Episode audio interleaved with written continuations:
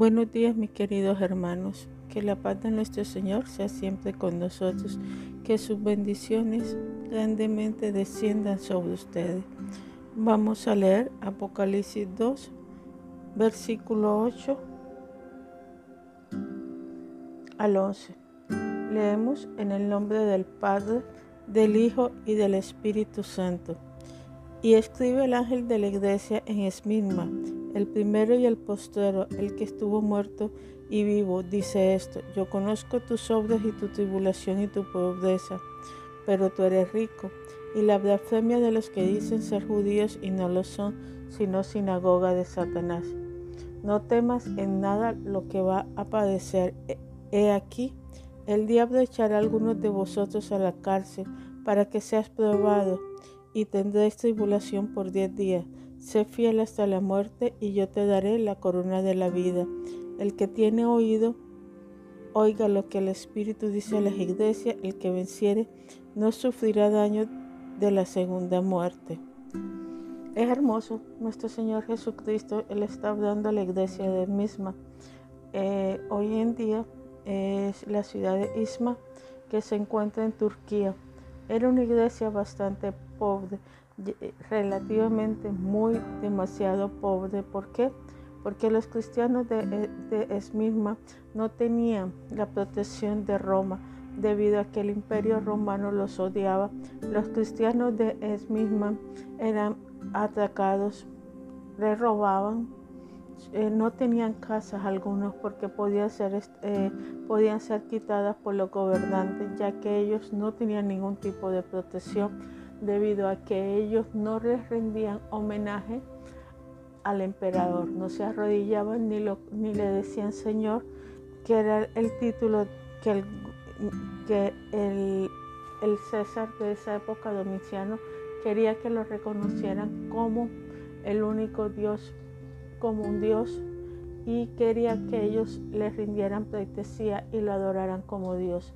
Esta iglesia era muy pobre, la mayoría se puede decir que eran indigentes, pero era una iglesia rica porque a pesar de su pobreza, a pesar de las tribulaciones que sufrió, era una iglesia que se mantenía firme, orando y alabando al Dios Todopoderoso, a nuestro Señor Jesucristo.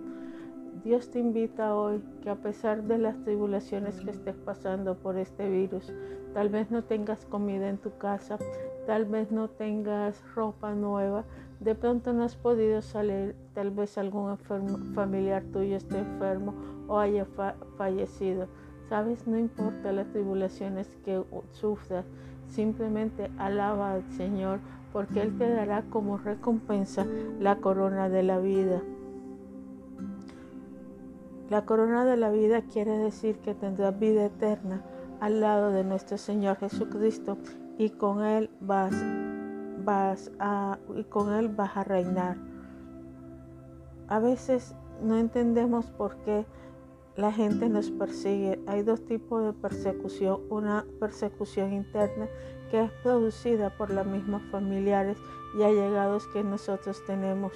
También hay una persecución externa que es producida por la gente del mundo, por la, gente que adora a Satanás, la gente que, que no acepta lo que hay en ti, porque en ti solamente ve paz, amor, lo que ellos no tienen. El mundo nunca te va a aceptar.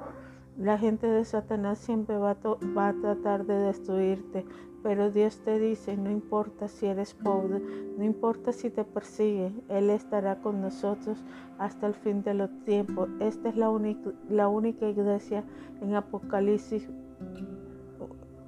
eh, que Dios le da este tipo de promesa y, además no además con la iglesia de Filadelfia no les, no les dan ningún reproche Quiere decir que esta iglesia, a pesar de todo, siempre se mantenía firme y que era una buena iglesia, una excelente iglesia que no tenía absolutamente nada.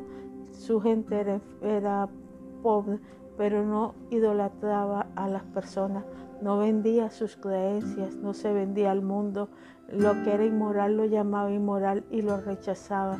Sus creencias permanecían firmes, no les podían ofrecer todo, les podían ofrecer oro, les podían ofrecer dinero, les podían, podían ofrecer banquetes, mas ellos se mantuvieron firmes a pesar de las tentaciones que el mundo les estaba ofreciendo.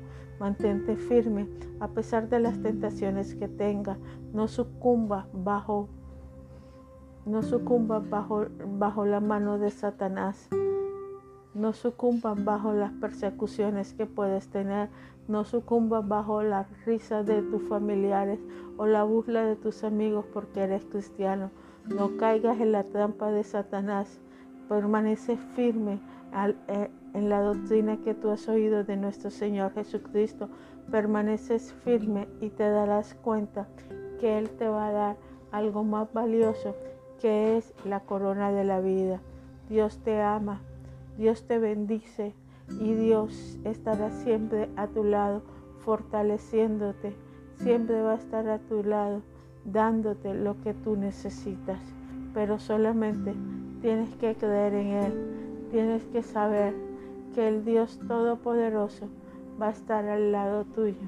Y tienes que saber que nada ni nadie te podrá apartar de Él porque Él te ama. Él te quiere y Él, si tú permaneces firme, te dará la corona de la vida. Hoy quiero orar por ti para que a pesar de las tribulaciones que tengas, Dios te dé paz y te dé tranquilidad. Padre Celestial, en nombre de nuestro Señor Jesucristo, venimos ante tu presencia, Señor. Te, estoy pidiendo, Padre Celestial, por todas aquellas esas personas que, que estén oyendo este video. Te pido, Padre Celestial, que seas tú dándole paz, dándole tranquilidad que tu amor, que es sobre todo amor, lo inunde, Padre Celestial, que lo llenes cada día más y más de tu presencia, que lo llenes cada día de ti. Señor, dale fortaleza, Padre Celestial. Si han perdido algún, algún familiar, dale fortaleza, Señor, por este encierro que todos estemos pasando. No permitas, Padre Celestial, que se desanime, que al contrario, que el tiempo que ellos tienen aquí lo aprovechen, Padre Celestial, en ti. Padre eterno, misericordioso, mi alma te alaba, mi alma te glorifica, Señor. Te pido que los bendigas con bendiciones de lo alto y que tu amor y tu misericordia, Señor, siempre estén contigo. Gracias Espíritu Santo, gracias Padre Celestial porque tú los guías, porque tú los llenas cada día más de ti. Señor, que la fortaleza que tuvo la iglesia de misma para mantenerse firme sea tu fortaleza, Padre Celestial. Que la fortaleza, oh Dios eterno, misericordioso, Señor, con que, Señor, tú los ayudaste, Padre Celestial, que tú le diste ese juego que tú le diste sea su fortaleza. Mi alma te alaba, Señor. Mi alma te glorifica, Padre Celestial, porque estás aquí. Alabanzas, Padre Celestial, alabanzas a ti. Gracias, Espíritu Santo, por todo lo que haces. Gracias por tu amor. Gracias por mis hermanos. Amén.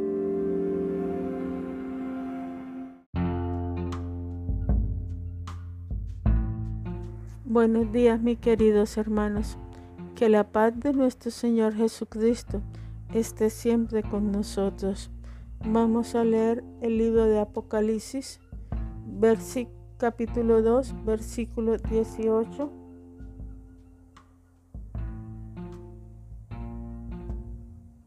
Al 24. Leemos en el nombre del Padre, del Hijo y del Espíritu Santo. Y y escribe al ángel de la iglesia de Tiatira, el Hijo de Dios, el que tiene ojos como llama de fuego y pies semejante al bronce buñido, dice esto. Yo conozco tus obras y amor y fe y servicio y tu paciencia y que tus obras postreras son más que las primeras, pero tengo unas pocas cosas contra ti que toleras que esa mujer Jazabel, que se dice profetiza, enseñe y seduzca a mis siervos a fornicar y a comer cosas sacrificadas a los ídolos.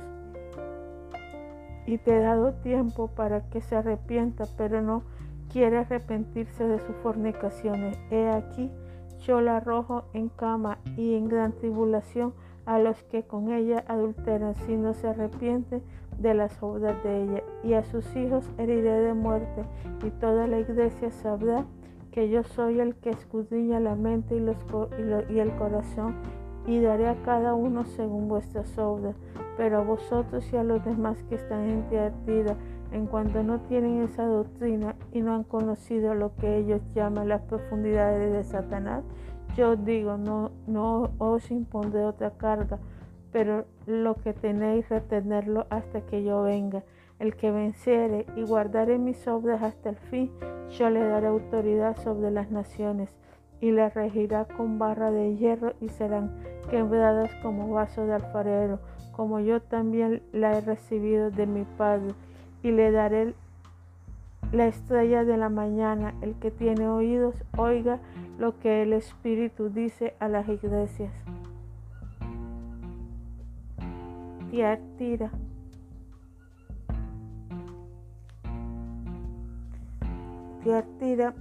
era una de las iglesias, o tal vez la primera iglesia que, que tenía una fábrica de bronce.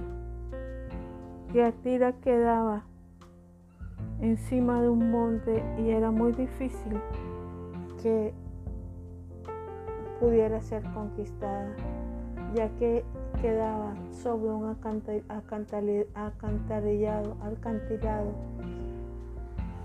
Tiatira tenía la riqueza de bronce, era pequeña, hacía muy buenas obras, había sobreabundaba el amor y las obras ellos ayudaban, eh, recogían los huérfanos, le daban comida al necesitado, curaban a los enfermos, ayudaban a todas las personas que podían. Pero hay algo que estaba sentada o ellos tenían dentro de sí que toleraba que esa mujer, Jazabel, que se dice profetiza, enseñe y seduzca a mis siervos a fornicar y a comer cosas sacrificadas a ídolos. Jazabel aparece por primera vez en el libro de Reyes, en Primera de Reyes. Es una princesa fenicia que se casa con el rey Akat, rey de Israel. Cuando estaba en Israel, Hazael, mató, mató a todos los profetas del Dios Altísimo. Los perseguía. Escaparon unos cuantos, los cuales no, no se habían rendido a ella ni doblado los, las rodillas a Baal. Estos escaparon y fueron, muchos de ellos fueron sostenidos por un general del ejército de rey Akkad y también por otras personas que los tenían escondidos en cuevas. Elías, el profeta Elías, desafió a los profetas de Baal para demostrar quién era el Dios verdadero. Y el profeta Elías demostró cuando descendió fuego del cielo que el Dios verdadero era Jehová de los ejércitos. Hazael lo, lo, persiguió y le dijo que lo iba a matar, como había matado por haberse metido con los profetas de Baal y como ella había matado a los otros profetas. Hazael, era una mujer que dominaba al rey Acab y hacía todo lo malo y todas las inmoralidades sexuales, porque el culto a es un culto a la fertilidad y había todo tipo de inmundicia y, e, y, ella destruía todo lo que tenía que ver con, el, con Jehová, con nuestro Dios. ese espíritu de Jazabel estaba en la iglesia de Teatira. Habían personas que querían destruir a la iglesia que estaban dentro de ellos y les decían que podían participar en todo tipo de bailes o en todo tipo de o en todo tipo de, de inmoralidades sexuales porque no les iba a pasar nada y porque nuestro Señor los podía seguir perdonando y podían hacer todo tipo de inmoralidad. ¿Qué hace nuestro Señor? Nuestro Señor los mira, nuestro Señor les dice que los que se han permanecido fieles a Él y no han seguido esa doctrina de inmoralidad, de sincretismo religioso, van a ganar y van a reinar junto a Él y Él les dará autoridad sobre las naciones. Pero aquellos que han seguido el sincretismo religioso, que han estado con, con Jesucristo, pero también han estado con otro tipo de idolatría o otro tipo de dioses, van a ser perjudicados. Van a ir hacia la jejema y no, si no se arrepienten, no van a conocer la salvación. Dios nos ama. Dios te dice hoy en día que no sigas las falsas doctrinas de, los, de la idolatría, que no escuches la voz de Jazabel, que solamente escuches la voz de Jehová, que sigas la voz de Cristo, que nuestro Señor Jesucristo te va a dar si vences y se permanece firme a Él, que tú seas el que juzgues a las naciones. Nuestro Señor Jesucristo te está diciendo, no hagas sincretismos con falsas doctrinas, no hagas sincretismo con otras religiones, porque solamente hay una verdadera religión y es la de Jesús de Nazaret, el único que murió por nosotros. Él te dice que te arrepientas si has participado en idolatrías, que te arrepientas y que lo busques, que lo busques porque solamente Él, es el único. También te dice, no dobles tus rodillas a otros ídolos como hicieron, como hizo el pueblo de Israel, que dobló sus rodillas a Baal por placeres sexuales o inmundicias sexuales. Dios te dice, no lo hagas. No lo hagas. ¿Por qué? Porque Él es un Dios santo. Jesús es un Dios santo.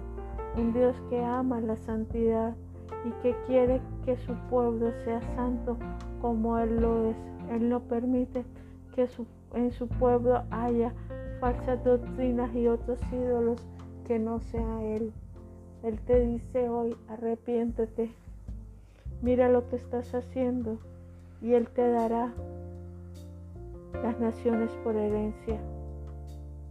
Arrepiéntate y no dobles tus rodillas ni le ores a otros ídolos, porque el verdadero ídolo es Jesús de Nazaret, es el verdadero Dios, es al único que tú puedes doblarle las rodillas y al único que tú puedes adorar. Reflexiona y piensa en lo que te estoy diciendo.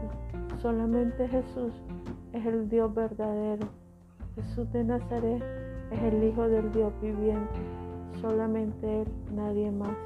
Dios te bendiga.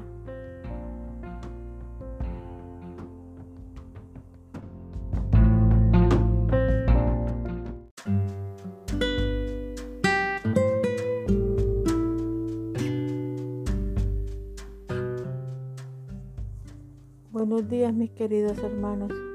Que las bendiciones del Todopoderoso estén con ustedes. Vamos a leer el libro de Apocalipsis, capítulo 3, versículo 1 al, al 6. Leemos en el nombre del Padre, del Hijo y del Espíritu Santo. Escribe al ángel de la iglesia en Sardis, el que tiene los siete espíritus de Dios y los siete estrellas. Dice esto, yo conozco tus obras, que tienes nombres, que vives y estás muerto. Sé vigilante y afirma las otras cosas que están por morir, porque no he hallado tus obras perfectas delante de Dios. Acuérdate pues de lo que has recibido y oído, y guárdalo y arrepiéntese, pues si no velas, vendré sobre ti como ladrón y no sabrás a qué hora vendré sobre ti. Pero tienes unas pocas personas en Sardis que no han manchado sus vestiduras y andan conmigo con vestiduras blancas porque son dignas. El que venciere será vestido de vestidura blanca y no lo borraré su nombre del libro de la vida y confesaré su nombre delante de mi Padre y delante de sus ángeles. El que tiene oído, oiga lo que el Espíritu dice a las iglesias. Sardi era una, fue la primera ciudad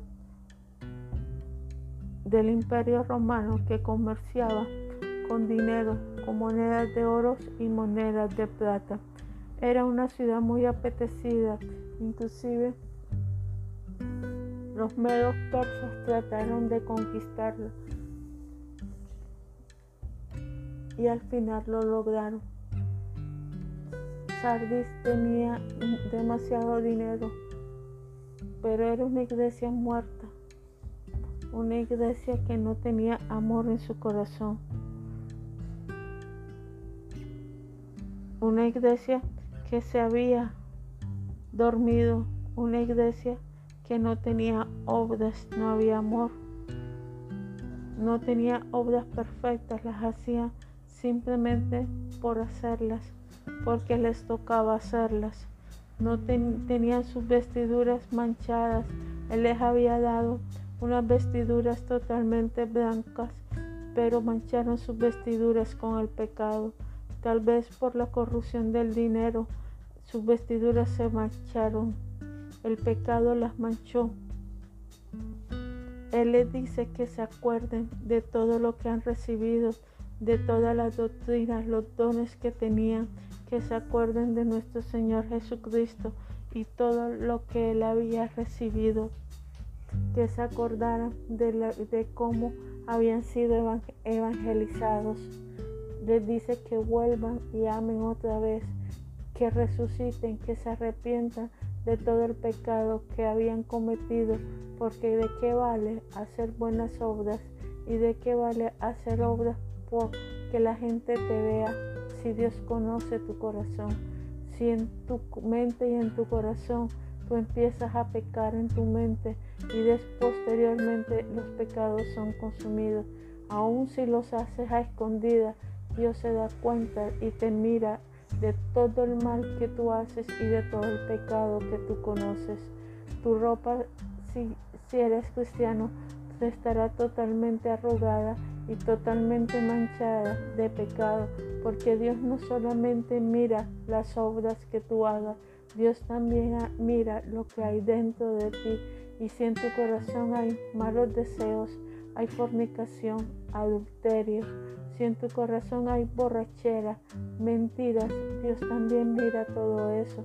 No importa que dones casas, no importa que dones carro, no importa que recojas ancianos, no importa que le des comer al pobre, si lo haces solamente para que la gente se dé cuenta y para que vean que tú eres bueno. Lo que eso lo hace cualquiera, cualquiera persona millonaria lo hace. Cualquiera persona que tenga dinero hace buenas obras y da para la caridad porque dan de lo que sobra y en su corazón solamente lo dan por hacerlo.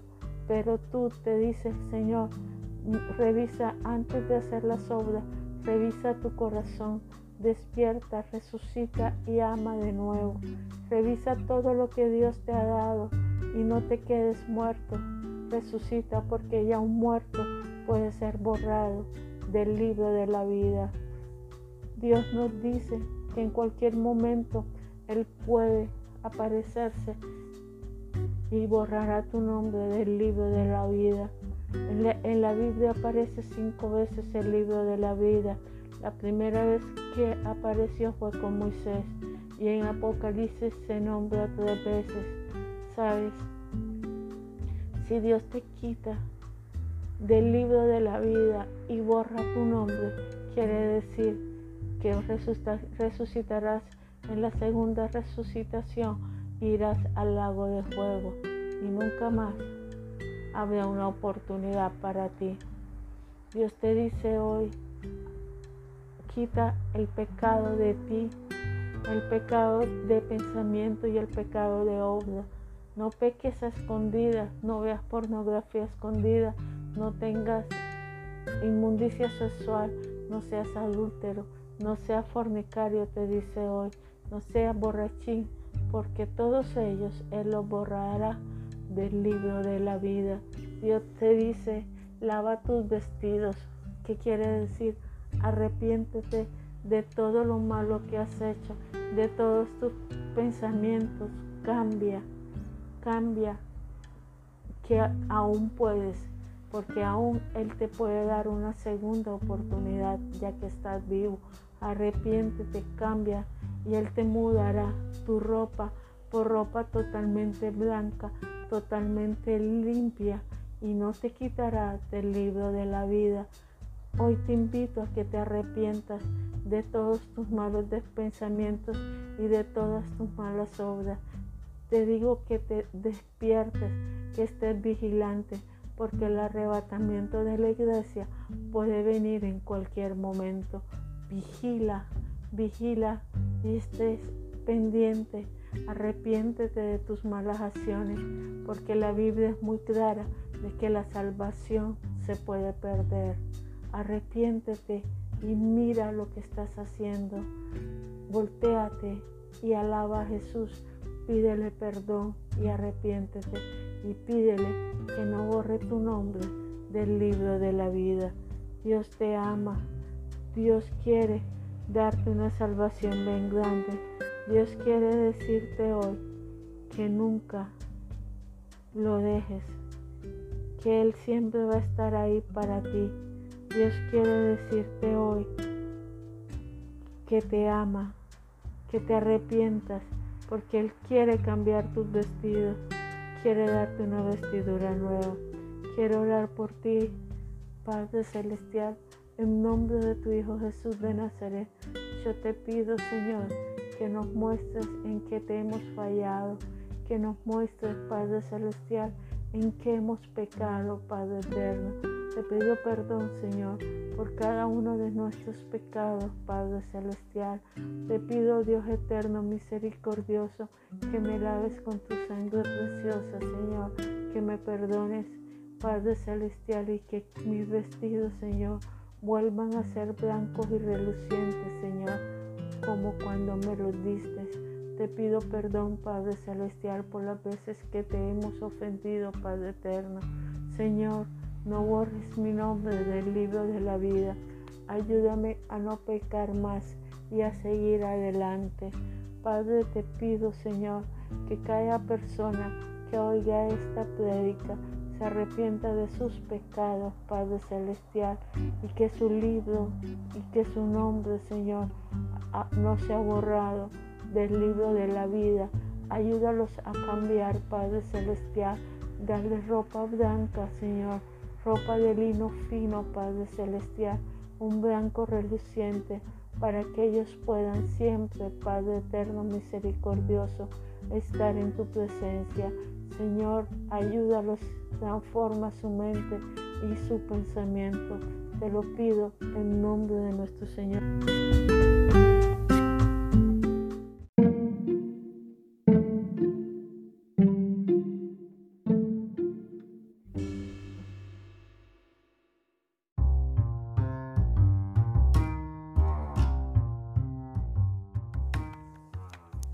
Dios los bendiga, mis queridos hermanos, que las bendiciones del Todopoderoso esté siempre con ustedes. Vamos a estudiar Apocalipsis 3, versículos 7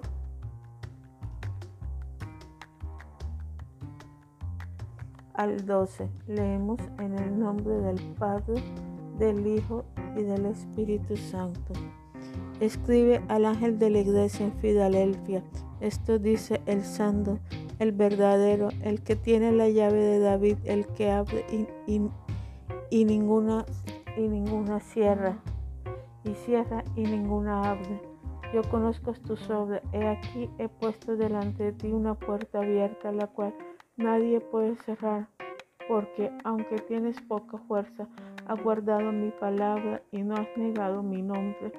He aquí yo entrego de la sinagoga de Satanás a los que dicen ser judíos y no lo soy, sino que mienten.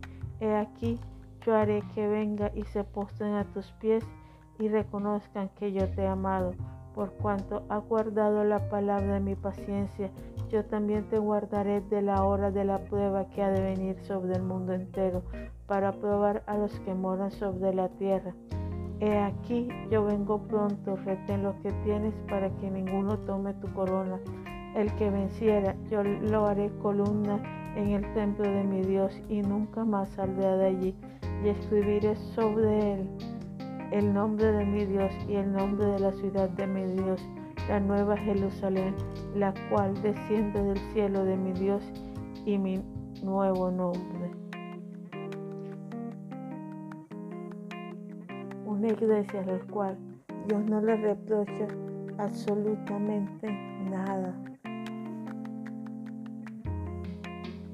Dios le ha dado la llave de David, la llave de David que abre toda puerta y cierra y ninguna puerta puede volverse a cerrar o abrir si esta llave la abre. Él ha abierto una puerta grande para esta iglesia y nadie puede cerrar esa puerta que era abierta.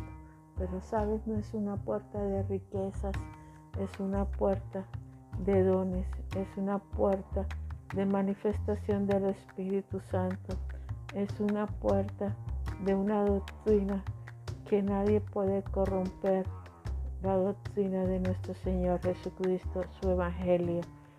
Estas personas aunque son escasas y aunque no tienen muchas fuerzas, tal vez no tengan dinero, no tienen fuerzas, son una iglesia pequeña, no tienen fuerzas, Él les ha dado su fuerza y ellos se han mantenido fiel a pesar de las persecuciones, a pesar de los tiempos difíciles que han pasado. Ellos han permanecido fiel y dentro de ellos hay muchos judíos que los odian, judíos que no se han convertido y no creen a nuestro Señor Jesucristo. Ellos los odian y los persiguen. Dicen que son judíos, pero el verdadero judío, el judío de corazón, es aquel que cree en Jesús de Nazaret, el verdadero pueblo de Dios. Nosotros somos su pueblo somos judíos por adopción. Somos judíos porque, como dijo el apóstol Pablo, fuimos injertados en el árbol verdadero. Fuimos injertados como judíos en el verdadero árbol. Pero Dios, Dios te dice que no es el nombre de ser judío el que es verdaderamente judío, sino el que cree en su Hijo Jesús de Nazaret y guarda sus mandatos. Ellos fueron perseguidos, fueron echados de la sinagoga. Los judíos los perseguían a los cristianos judíos. Los judíos los aborrecían, los echaban a la cárcel, les daban la espalda. Pero ellos se mantenían firmes, se mantenían firmes, se mantenían en la doctrina que habían escuchado, en la verdadera doctrina de nuestro Señor Jesucristo. Ellos se mantenían ahí. A pesar de todas las persecuciones, se mantenieron ahí y nunca negaron el nombre de nuestro Señor Jesucristo. Nosotros tal vez vamos a sufrir persecuciones o los hemos sufrido, hemos padecido, pero nunca niegues el nombre de nuestro Señor Jesucristo, ¿Por qué? Porque si te permaneces firme, si no te corrompes, si no tienes malas doctrinas, si sigues la voluntad de Dios, si sigues por ese camino estrecho que Él nos mandó a caminar, si le das la espalda al mundo, si permaneces fiel, si tienes paciencia, Él te pondrá como una columna del templo de Dios.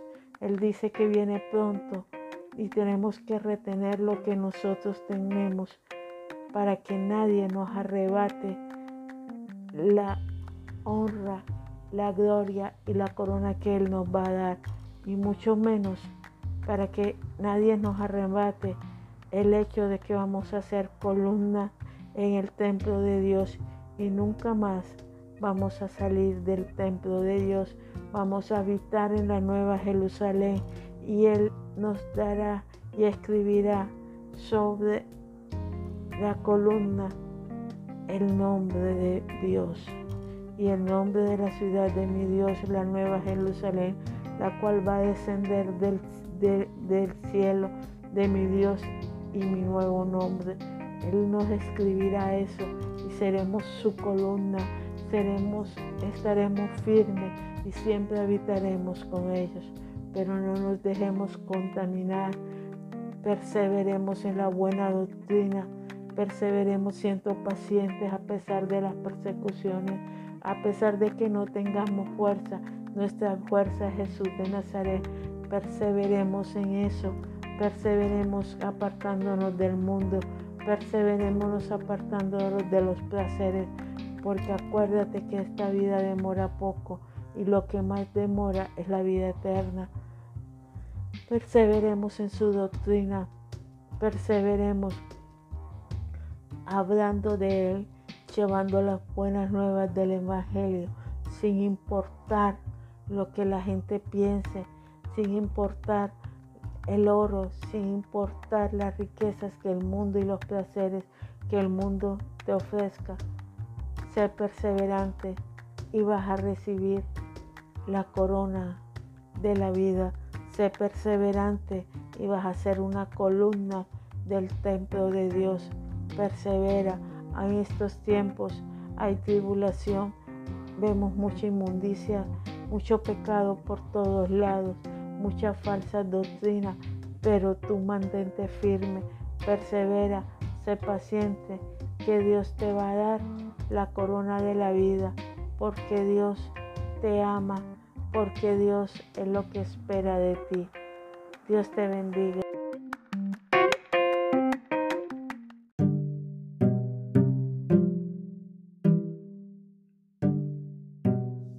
Buenos días, mis queridos hermanos.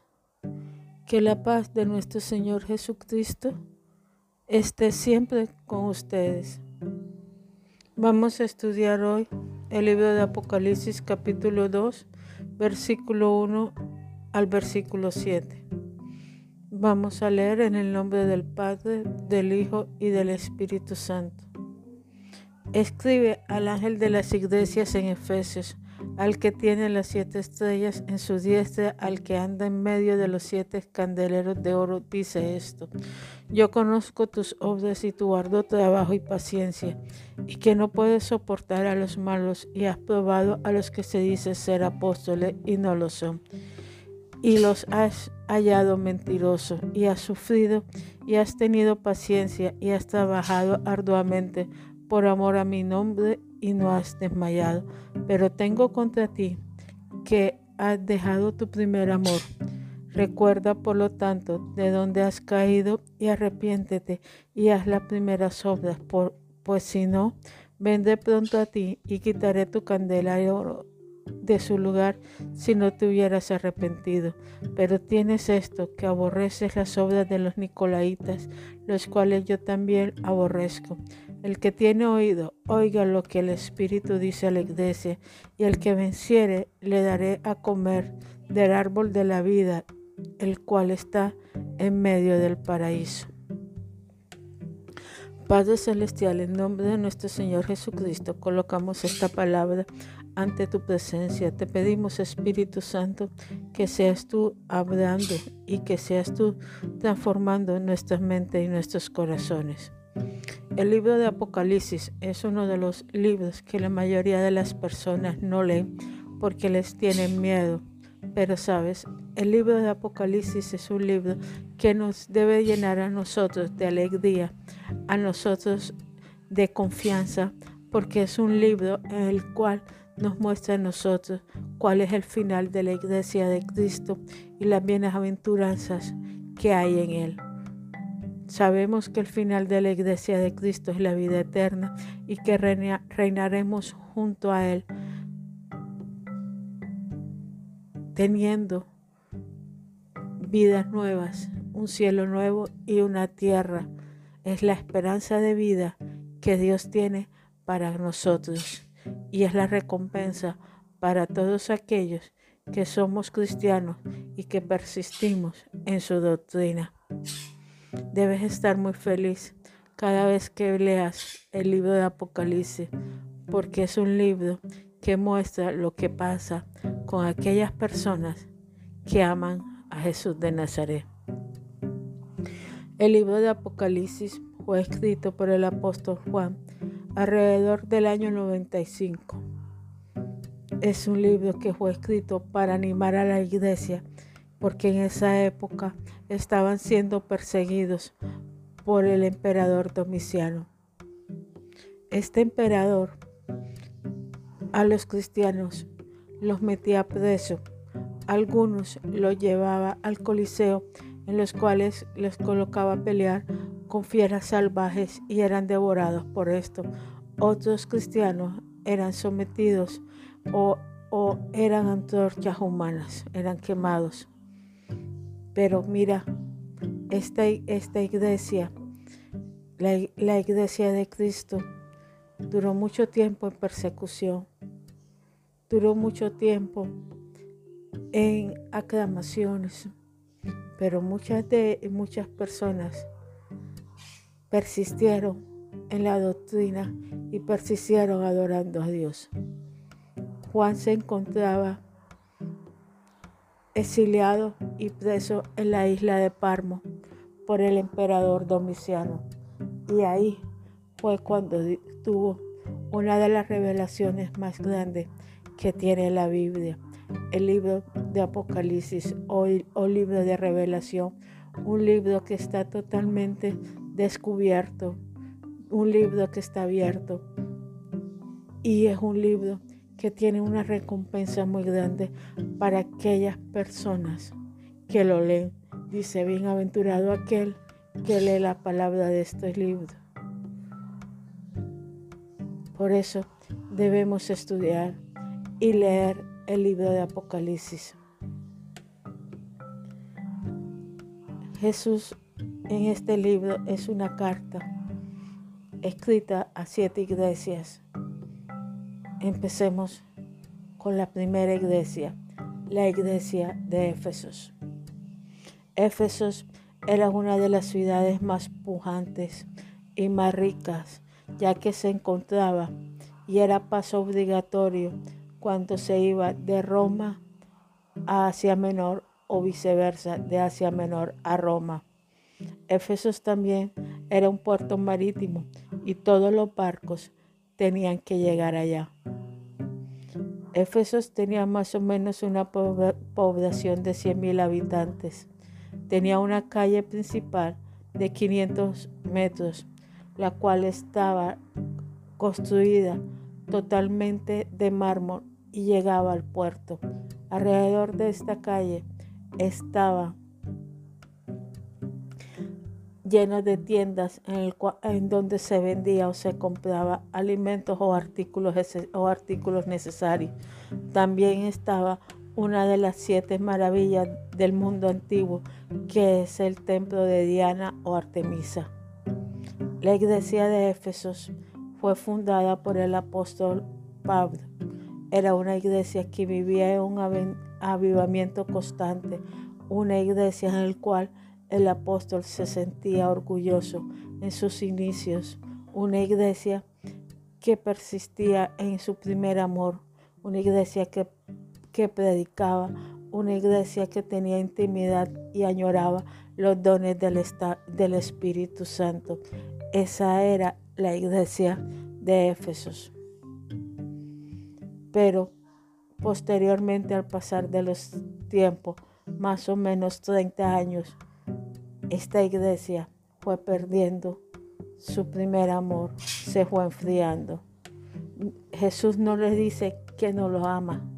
Ellos seguían queriendo a Jesús, pero esa pasión de ese primer amor, ese enamoramiento inicial, lo habían perdido. Eso lo podemos comparar hoy en día con cuando tú inicias una relación con alguien que te busca o alguien está enamorado de ti. Esa persona está pendiente de ti y tú estás pendiente de esa persona si te gusta.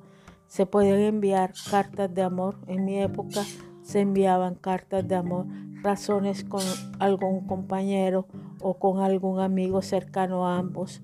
Se enviaban flores, se enviaban letras de música. Hoy en día podemos decir se envían WhatsApp o, se, o chatean por alguno de los medios de las redes sociales y a cada rato se publican fotos de esa persona con mensajes de amor. Así inicia el primer amor, es la pasión del, primer encuentro de las personas, el deseo de estar hablando de esa persona, de estar comentándoles a todo el mundo quién es y cómo es, eh, qué hace, qué te regala, qué, con qué te dijo, si te llamó, si no te llamó. Pero cuando tú te casas con esa persona y has transcurrido varios, varios años, más o menos 20 o 30 años, quizás 15, ya ese interés se pierde, ya no hay esa pasión. Si lo atiendes, si se atienden, si se cuidan, pero la pasión y la intensidad se duerme. Empiezan a verse como amigos y como amigos se preocupan unos por otros y como amigos le haces la comida, como amigos estás cuidando su ropa pero esa emoción de enviarle una carta, de estar pendiente de dónde está, se acabó. Esto era lo que estaba pasando con la iglesia de Éfesos. Éfesos era una iglesia que hacía muchas obras. Ellos no habían descuidado la caridad hacia los pobres, no habían descuidado las reuniones de la iglesia, tenía muchos discipulados, tenía mucha escuela de liderazgo, aún tenían seminarios y estudiaban y estaban pendientes de las cartas que, se había, que habían escrito los demás apóstoles, estaban pendientes de estudiar el Antiguo Testamento. Era una iglesia que bautizaba, que estaba pendiente de los enfermos, que estaba pendiente de llevarle comida a los pobres. Era una iglesia que trabajaba, era una iglesia que examinaba a todo el que iba a predicar y si la prédica no era 100% cristocéntrica basada en las escrituras y en los evangelios y las cartas que se habían escrito en esa época, era, era una prédica que las personas que las personas iban iban a dejar a un lado. Era una prédica en el cual iban a desechar porque la doctrina no era una doctrina verdadera. Era una iglesia que había sufrido con paciencia por su amor y que no había desmayado. Pero era una iglesia que había abandonado su primer amor, su pasión. Jesús le dice, recuerda por lo tanto donde has caído y arrepiéntate y haz las primeras obras, pero hazla con pasión. Vuelve a esa pasión, vuelve a esa intimidad conmigo, búscame. Dame un tiempo a solas conmigo, un tiempo de intimidad donde tú aprendas a conocerme, donde tú te emociones cuando hables de mí, donde tú quieras estar siempre en mi presencia, adorándome, alabándome, orando, hablando conmigo y escuchando. Jesús le dice a esa iglesia, quiero que aprendas esto, quiero estar y quiero que estés siempre en mi presencia, que vuelvas a esa emoción en la cual te embelecías mirándome, en la cual derramabas tus lágrimas por amor a mí, en el cual tú pasabas horas en adoración. Es lo que Dios te dice ahora. Tal vez Dios ha permitido esta pandemia a nivel mundial para que nosotros, su iglesia, volvamos a ese primer amor, volvamos a esa emoción, volvamos a esa intimidad con Él, volvamos a un altar personal, individual primero y posteriormente a un altar con nuestros hijos. Dios te dice, vuelve a ese primer amor, vuelve a encender esa llama del altar, vuelve a encender esa llama de adoración en el cual durabas horas esperando a que yo te hablara, durabas horas mirándome a los ojos, durabas horas escuchando mi corazón.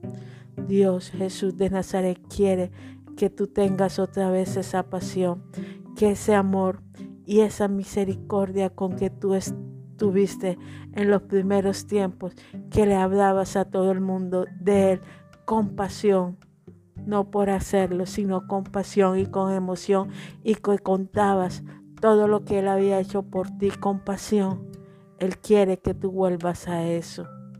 Él quiere que vuelvas a esos momentos de intimidad, a esos momentos de adoración. Hoy Jesús nos está diciendo, vuelve al altar de tu casa conmigo, vuelve a ese sitio de encuentro conmigo, vuelve a ese primer amor donde me sonreías cada vez que sentías que yo llegaba, cada vez que buscabas mi presencia. Dios te dice hoy, vuelve ese primer amor, vuelve esa emoción, vuelve ese encuentro conmigo. Es lo que Dios le está reclamando a la iglesia de Éfeso. Dice que se arrepienta, porque si no se arrepiente y no vuelve ese primer amor, Él quitará el candelabro de su iglesia. Dios dice, vuelve al primer amor y arrepiéntete. Pídele perdón porque has enfriado tu corazón, porque vas a los cultos por costumbre, porque predicas por costumbre, evangelizas por costumbre, porque estudias por costumbre, pero no por esa emoción de ese primer amor.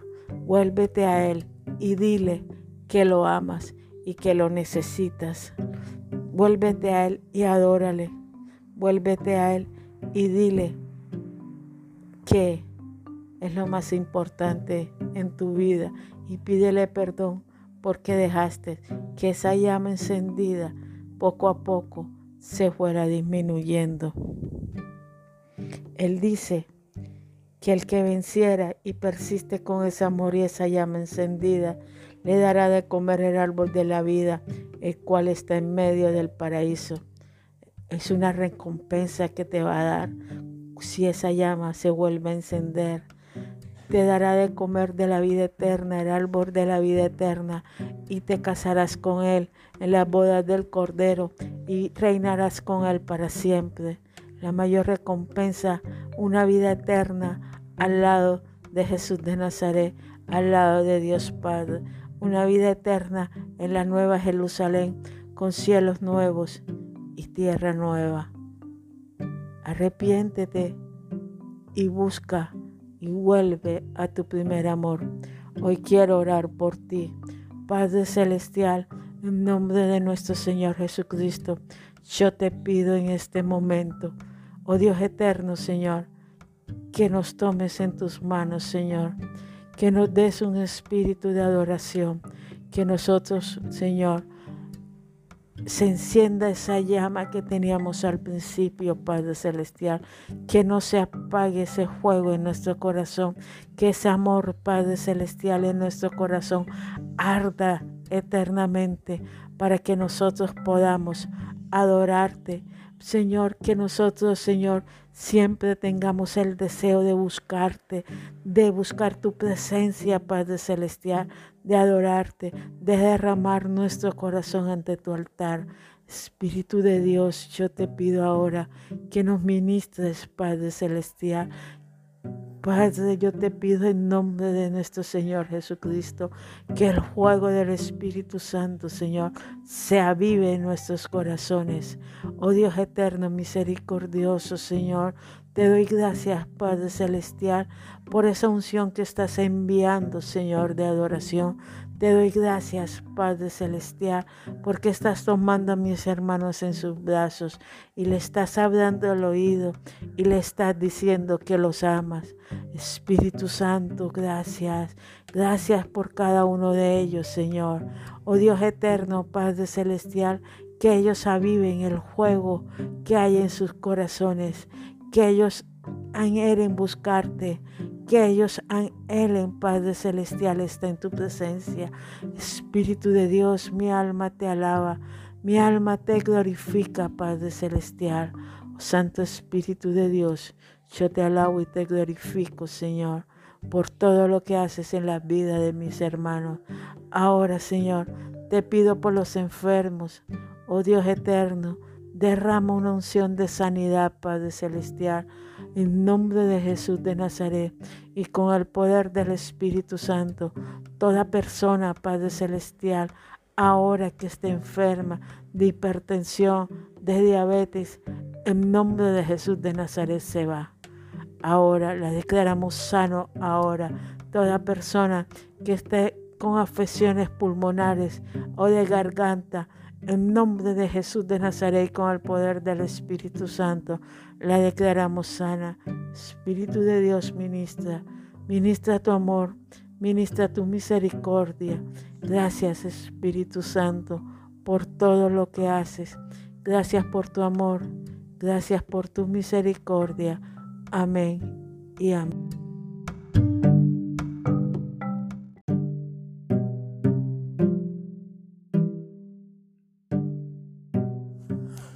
Buenos días, mis queridos hermanos.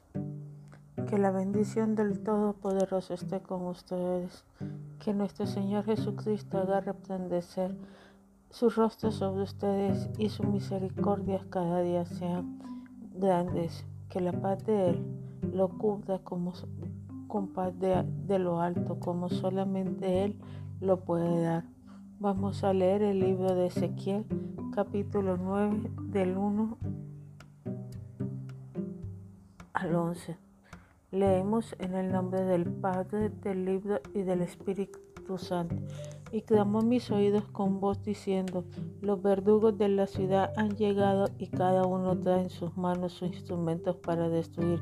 Y he aquí que seis balones venían del camino de la puerta de arriba que mira hacia el norte y cada uno traía en sus manos sus instrumentos para destruir.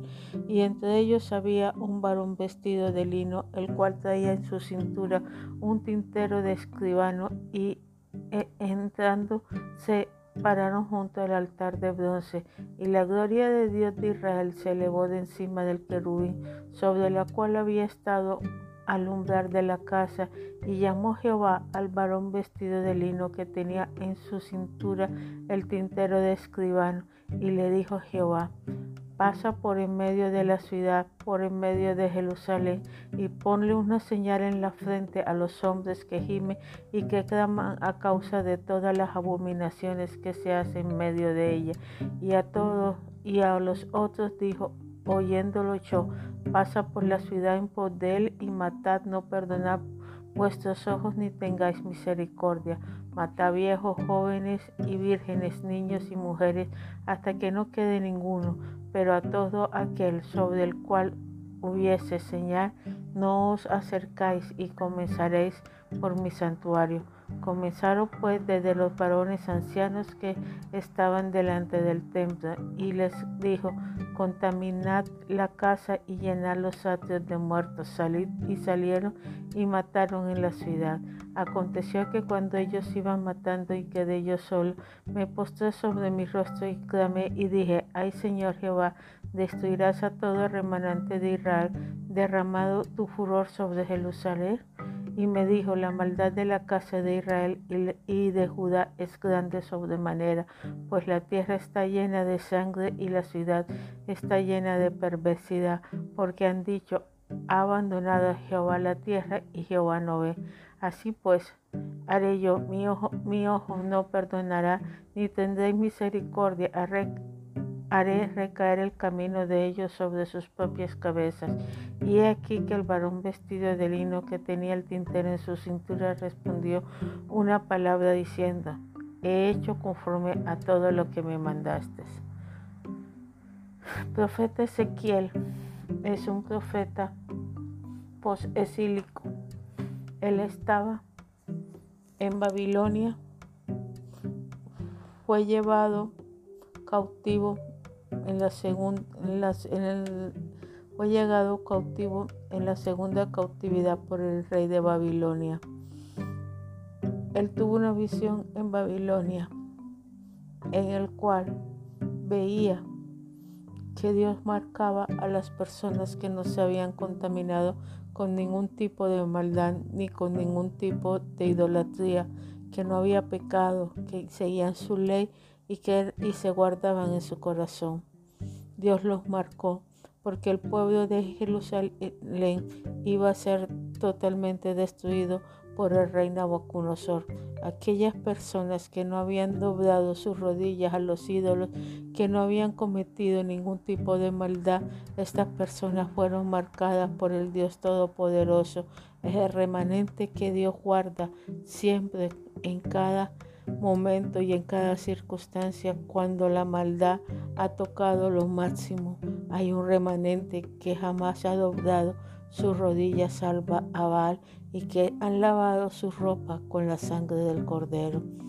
Si nos acordamos en el, en el libro de Éxodo, nos acordamos que cuando iba a haber la, la matazón de los, del primogénito de los egipcios, el Señor mandó a colocar sangre en el dintel y marcó las casas de los israelitas para que el, el ángel de la muerte no tocara a ninguno de estos niños.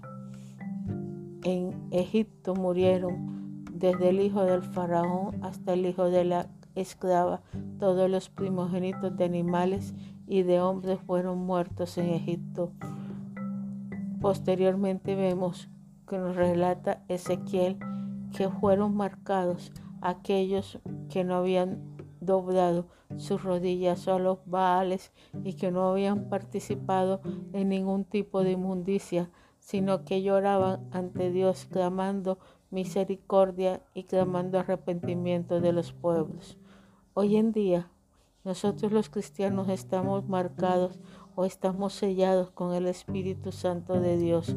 Cada vez que alguien se convierte, el Espíritu Santo entra en el corazón de esa persona y lo marca. Estamos marcados para la calamidad que viene para el mundo, que es la tribulación y gran tribulación. ¿Cuándo? Nadie lo sabe, solamente el Padre Celestial que está en los cielos, pero sabemos que está cerca porque ya el Evangelio se ha predicado casi que hasta, hasta todas las naciones. Faltan muy pocas naciones, son aquellas en las cuales el cristianismo no se ha predicado o muy pocas tribus en las cuales el cristianismo no se ha predicado. Ya el cristianismo se ha difundido casi por todo el mundo. También vemos que hay señales de parto que son el COVID, las guerras, las muertes, el, deseo de todo el mundo de tener un gobierno unificado, eso nos dice que el fin ya se está acercando, que la tribulación va a empezar. cuando Solamente nuestro Señor Dios Padre que está, que está sentado en su trono es el que sabe cuándo va a iniciar. ¿Qué nos dice el Señor? Que Él nos ha marcado, que nosotros tenemos el sello que no rompamos ese sello del Espíritu Santo, que no perdamos la, la salvación, que seamos persistentes en oración, en ayuno, en búsqueda constante de su rostro, que nos agarremos de su mano y no nos soltemos, porque Él no quiere que su remanente, que su pueblo pierda la salvación. Él no quiere que nosotros compartamos nuestra vida con las personas del mundo. Él quiere que tú lo busques y que seas fiel a Él, solamente a Él, que no vayas a ser fiel a los ídolos. Mira tan duro como le dio a, Jerusalén, porque en Jerusalén había todo tipo de idolatría. Se estaba adorando al Dios Sol, se estaba adorando a la Reina de los cielos y se estaba adorando a cuanta estrella e insectos había sobre la tierra. Esto trajo la destrucción de Jerusalén por el rey de Babilonia. Hoy debemos orar y permanecer unidos para que nuestro Señor no nos destruya, para que nosotros nos animemos los unos a los otros y podamos resistir estos tiempos de maldad que hay en el mundo, podamos resistir esta peste que hay en el mundo, este COVID que hay en el mundo que está destruyendo y enfermando mucha población a nivel mundial. Dios te dice hoy, no te contamines con el mundo, mantente apartado, llora, clama, suplica por aquellas personas que están cometiendo pecado, suplica por tu país, suplica por tu vecino, por tus familiares, clama, llora, para que veas que Él va a estar con nosotros y para que veas que Él es un Dios verdadero, el único Dios, para que tú no pierdas tu salvación y vivas eternamente al lado de nuestro Señor Jesucristo. Ezequiel te invita a que no te contamines. El libro de Ezequiel nos invita a que no nos contamine. El Espíritu Santo nos habla a través de Ezequiel y nos da la certeza y la seguridad de que estamos marcados y que esa marca nos salvará de la peste, nos salvará de la destrucción que viene para la tierra que esa marca nos mantendrá salvaguardiado cuando se destapen los sellos y las copas y las trompetas suenen.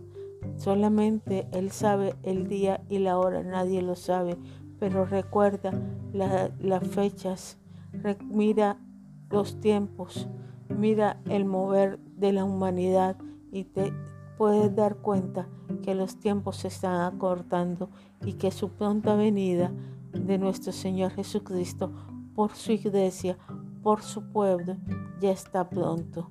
Que Dios te bendiga. Amén.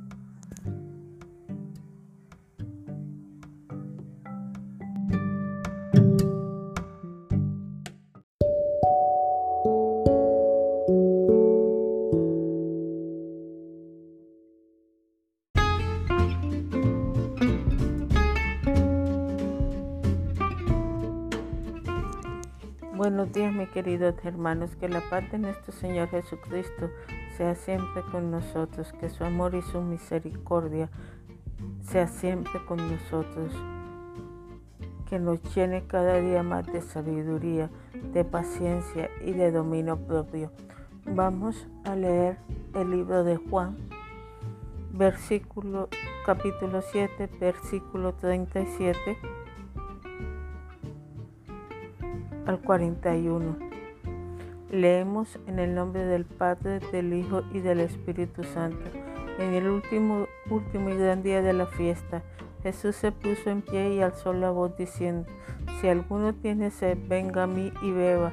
El que cree en mí, como dicen las escrituras de su interior, correrán ríos de agua viva. Esto dijo del Espíritu que había de recibir los creyentes en él, pues aún no había venido el Espíritu Santo, porque Jesús no había sido aún glorificado. Entonces algunos de la multitud, oyendo estas palabras, le decían, verdaderamente este es el profeta, y otros decían, este es el Cristo, pero algunos decían, de Galilea ha de venir el Cristo.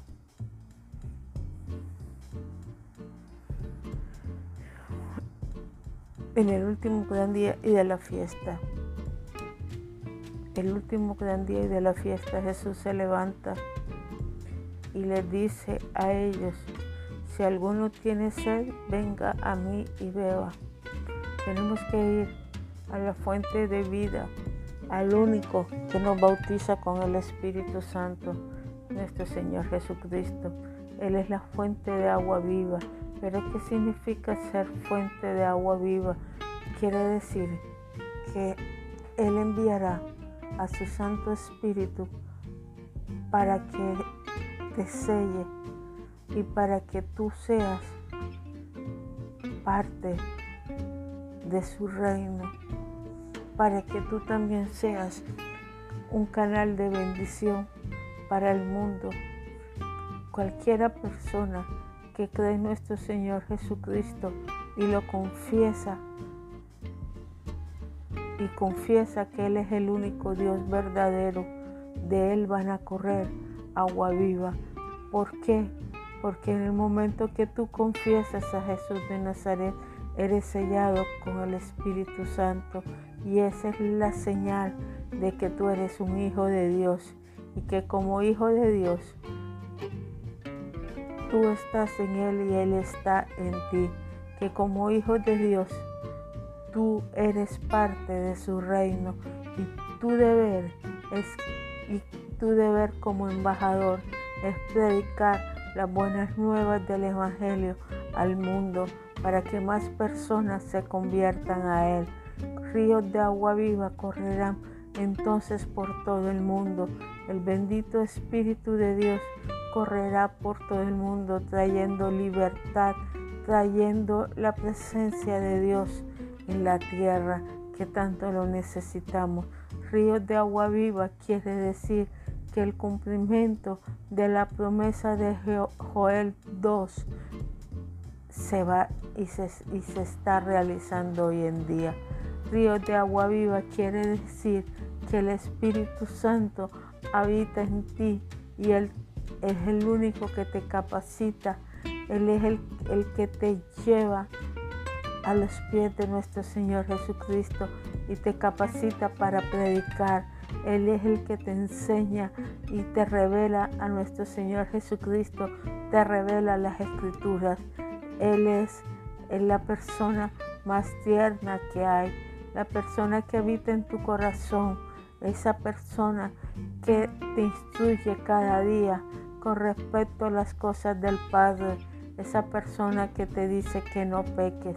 Ríos de agua viva corren desde nuestras entrañas porque nuestro Señor Jesucristo, allá en los cielos, envía su Santo Espíritu para que tú recibas el bautismo del Espíritu Santo, el bautismo de fuego y puedas servir en la obra de Dios y puedas predicar, hacer milagros y puedas, puedas llevar a las personas a los pies de Cristo y más personas creerán cuando tú tienes el Espíritu Santo en tu corazón, cuando eres sellado, ya tú tienes la certeza de que eres un hijo de Dios y que dentro de muy poco, cuando venga el arrebatamiento, cuando Cristo venga tú, por su iglesia, tú te irás con Él.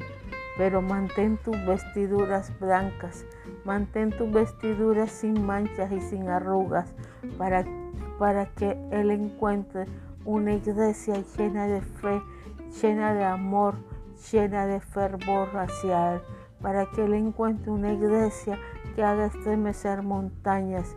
No permitas que ese amor hacia Cristo se enfríe, al contrario, ámalo cada día más y más.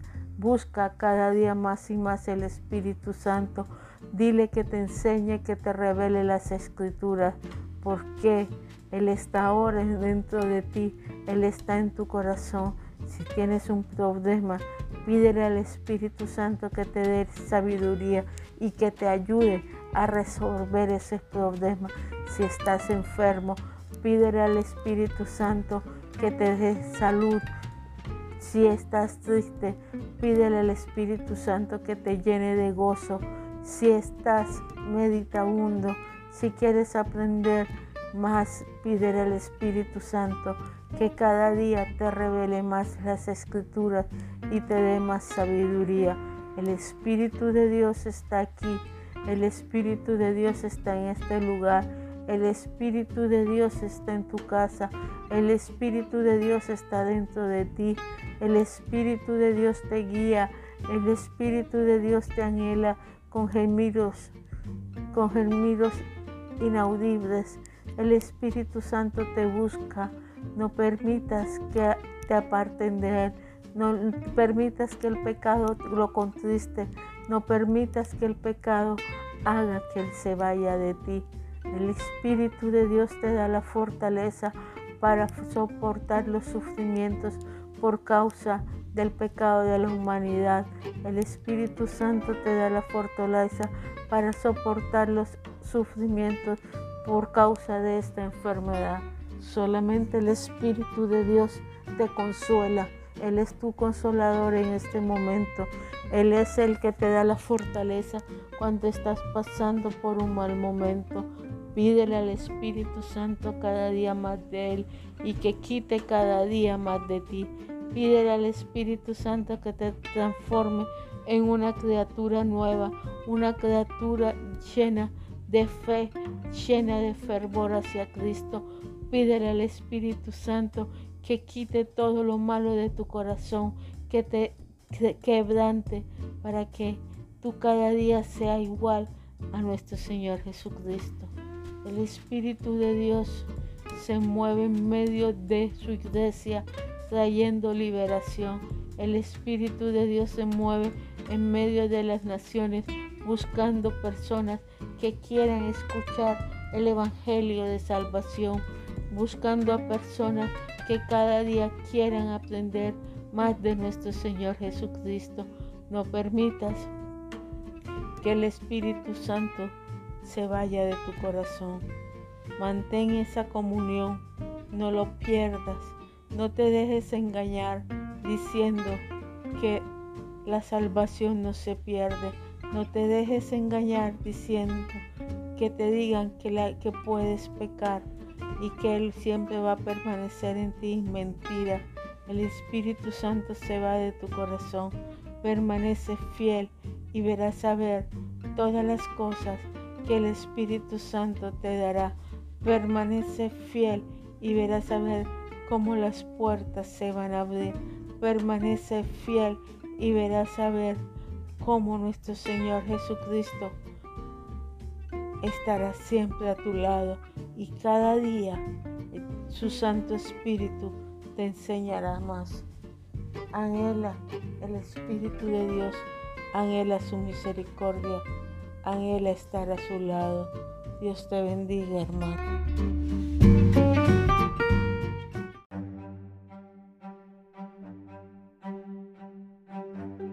Buenos días, mis queridos hermanos. Que la bendición del Todopoderoso esté con ustedes.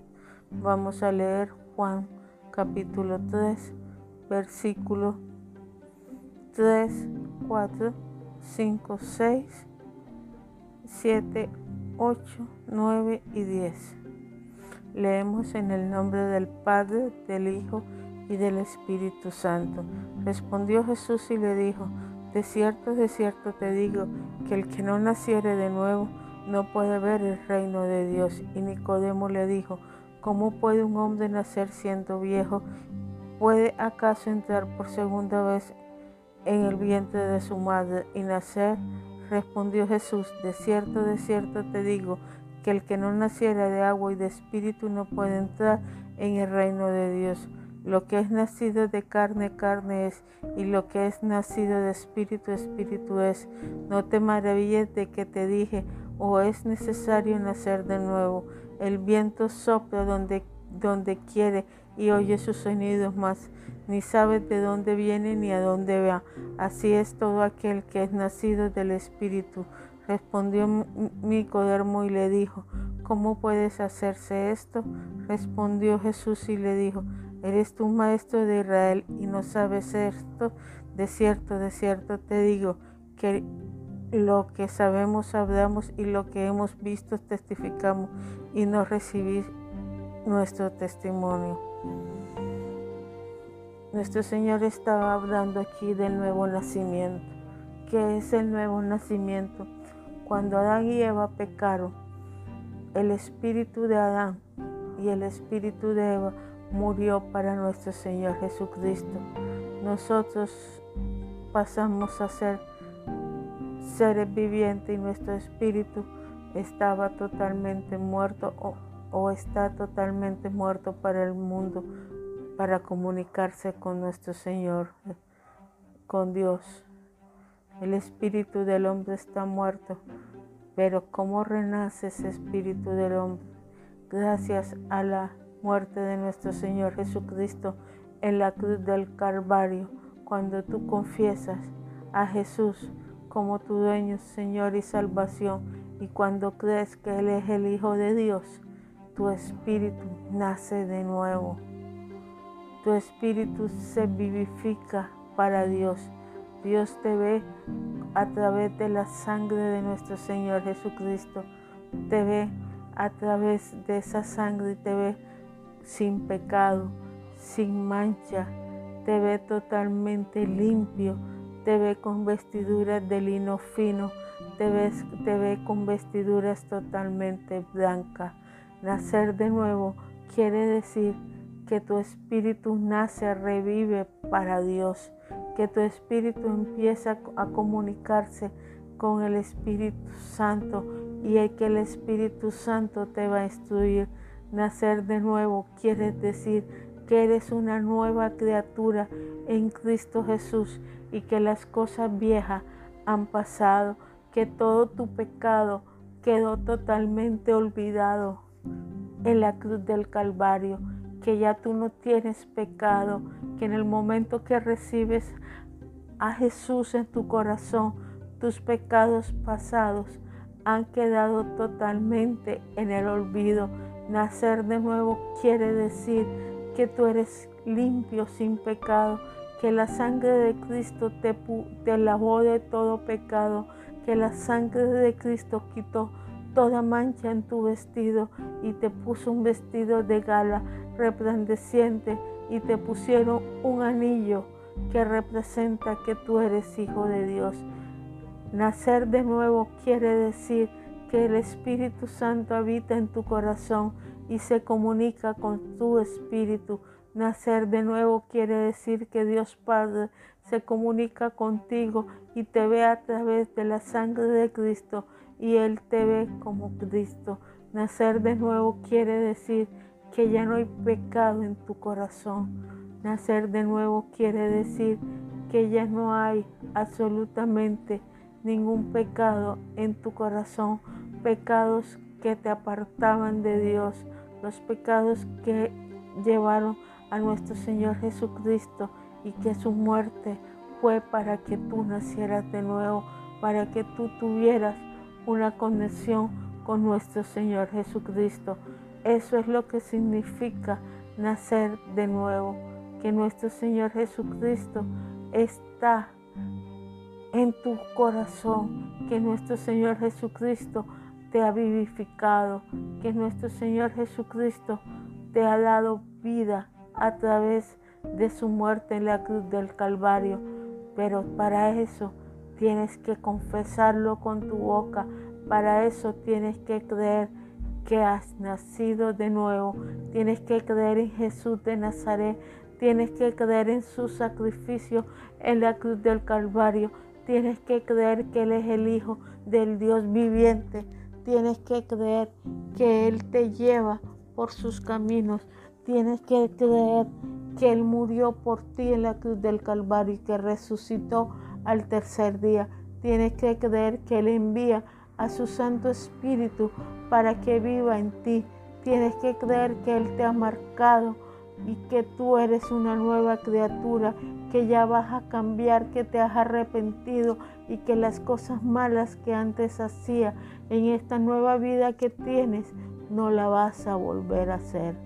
Tienes que pensar que si tomabas ya no vas a tomar más, que si peleabas ya no vas a pelear más. Tienes que dejar todos esos pecados. Es una decisión, mm, es una decisión, es una decisión tuya, es tu voluntad para alejarte del mal, es tu voluntad para alejarte del pecado, es tu voluntad para confesar que Jesús nació que Jesús vivió y murió en la cruz del, Calvario por ti. Es tu voluntad la que te dice tienes que cambiar de vida con la ayuda del Santo Espíritu de Dios y no volver a pecar. Es tu voluntad que te aparta de la idolatría, que te aparta del pecado y que cierras la puerta del mundo. Es la voluntad tuya la que te va a llevar a la cruz del Calvario a pedirle perdón por haber clavado también con clavos en sus manos y en sus pies y haberlo matado. Es creer voluntariamente que Jesús murió por ti en la cruz del Calvario y que tú eres nueva criatura, que las cosas viejas pasaron y que de ahora en adelante tienes un camino por recorrer, un camino libre de pecado, porque tú estás apartado para Jesús. Dios dijo que fuéramos santos porque Él es santo. En este momento Él te está invitando a ser santo porque Él es santo.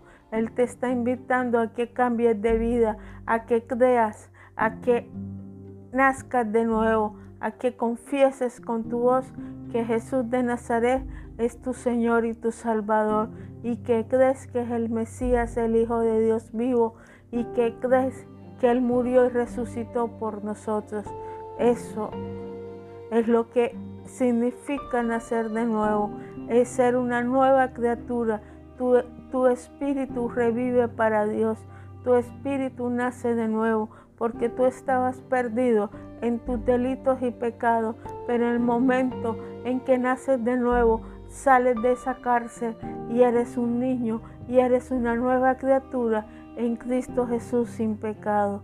Pero tienes que confesarlo, tienes que creerlo y tienes que mantenerte en ese camino de santidad y en ese camino en el cual el Espíritu Santo te va a guiar y te va a ayudar a que tú seas una nueva criatura en Cristo Jesús.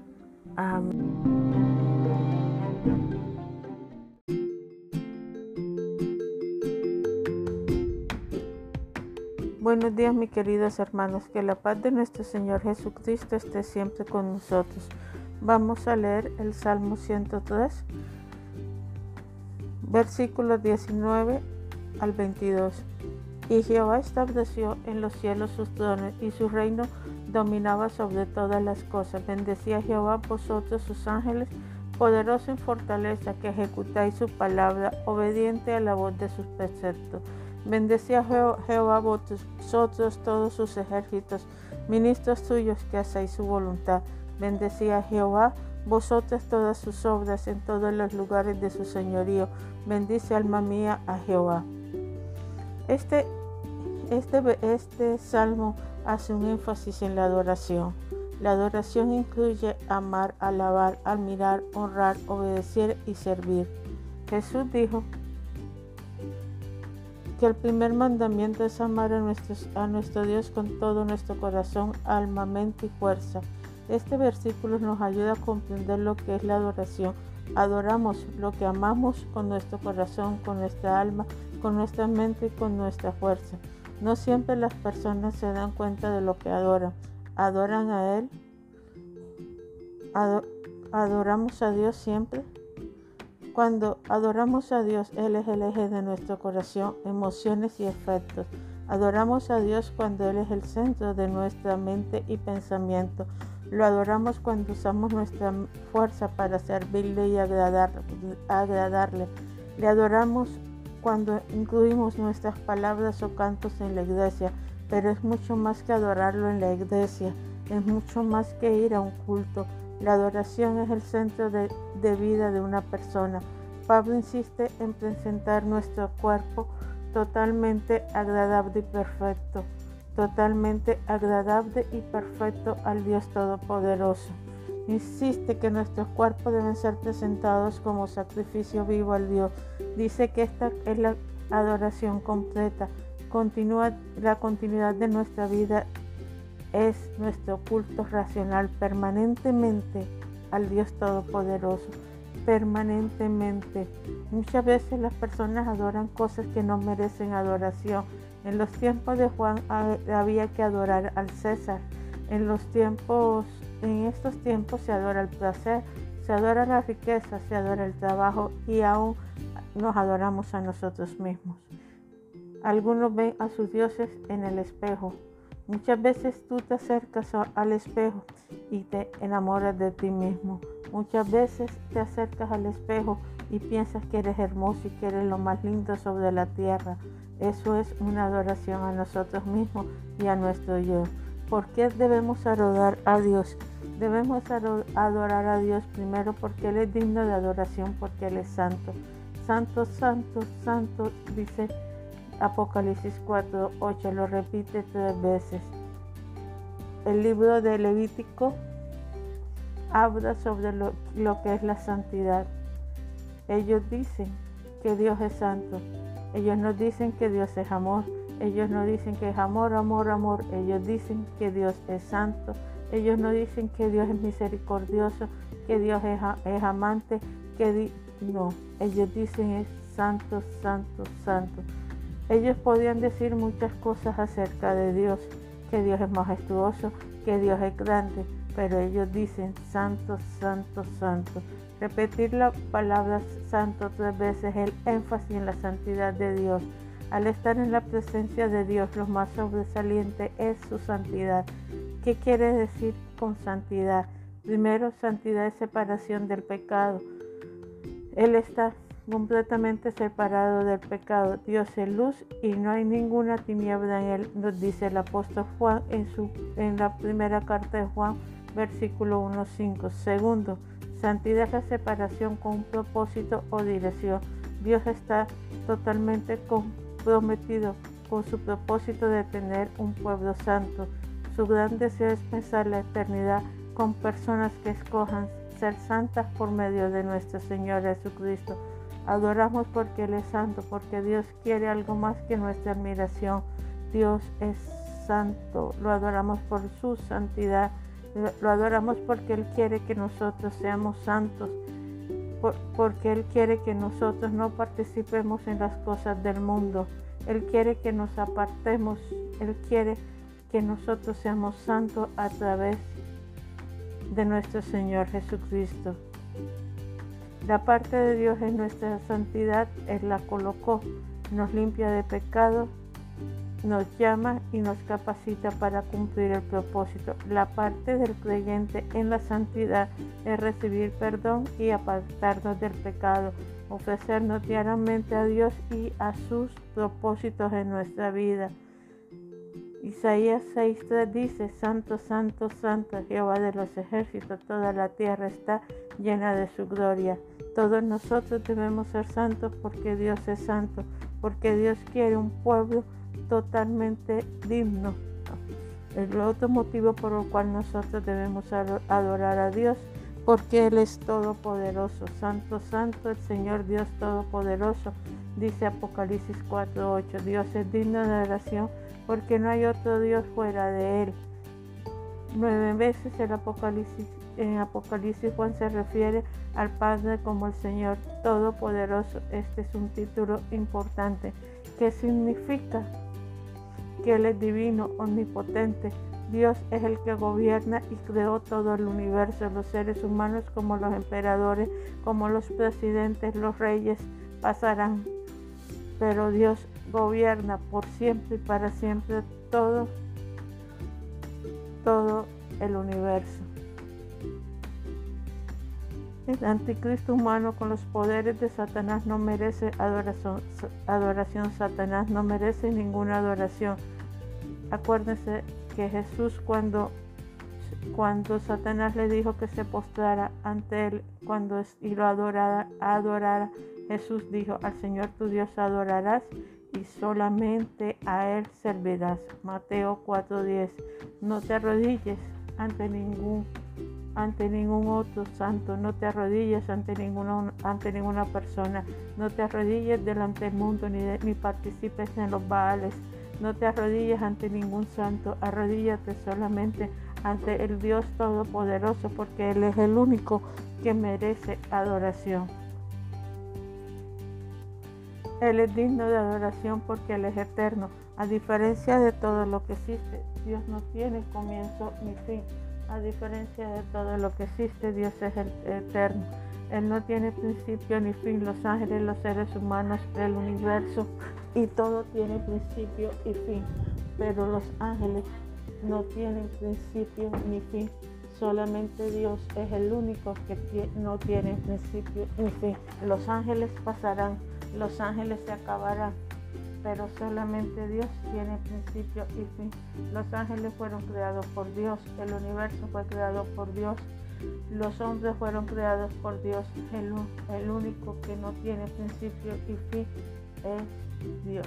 Dios es eterno. El versículo 1.4 de Apocalipsis nos dice, gracias y paz a vosotros del que es y el que era y el que ha de venir. Se está refiriendo a la eternidad de Dios. Dios no tiene principio ni fin. Jesús tiene fecha de nacimiento, de muerte, sí. Jesús humano o como hombre nació de carne y murió, pero el Hijo de Dios es, es espíritu eterno él era al principio con Dios. Hubo un tiempo en que el hombre, el hombre Jesús no existía hasta que nació en la tierra.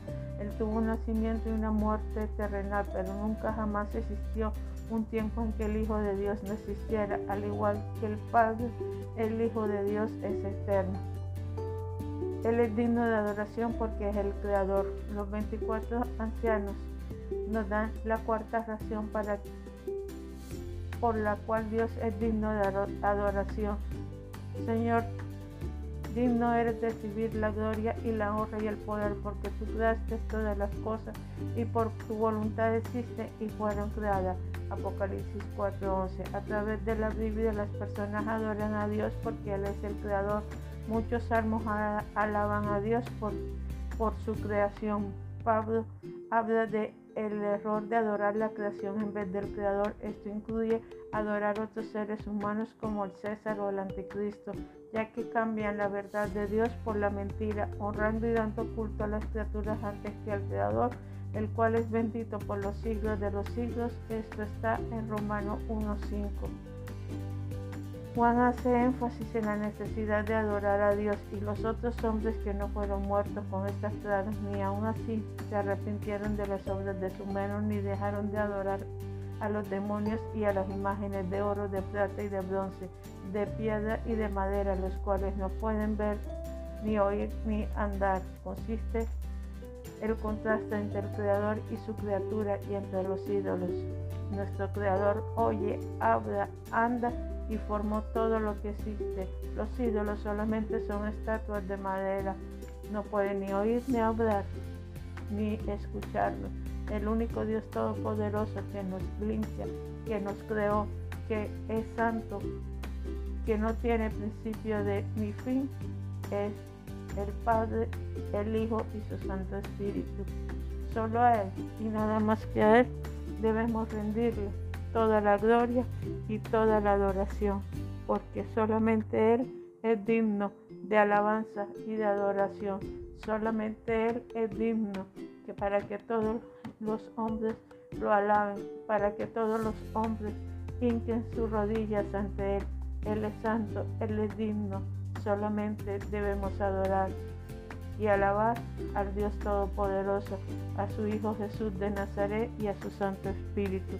Dios los bendiga, hermanos. Que la paz de nuestro Señor sea siempre con nosotros. Amén.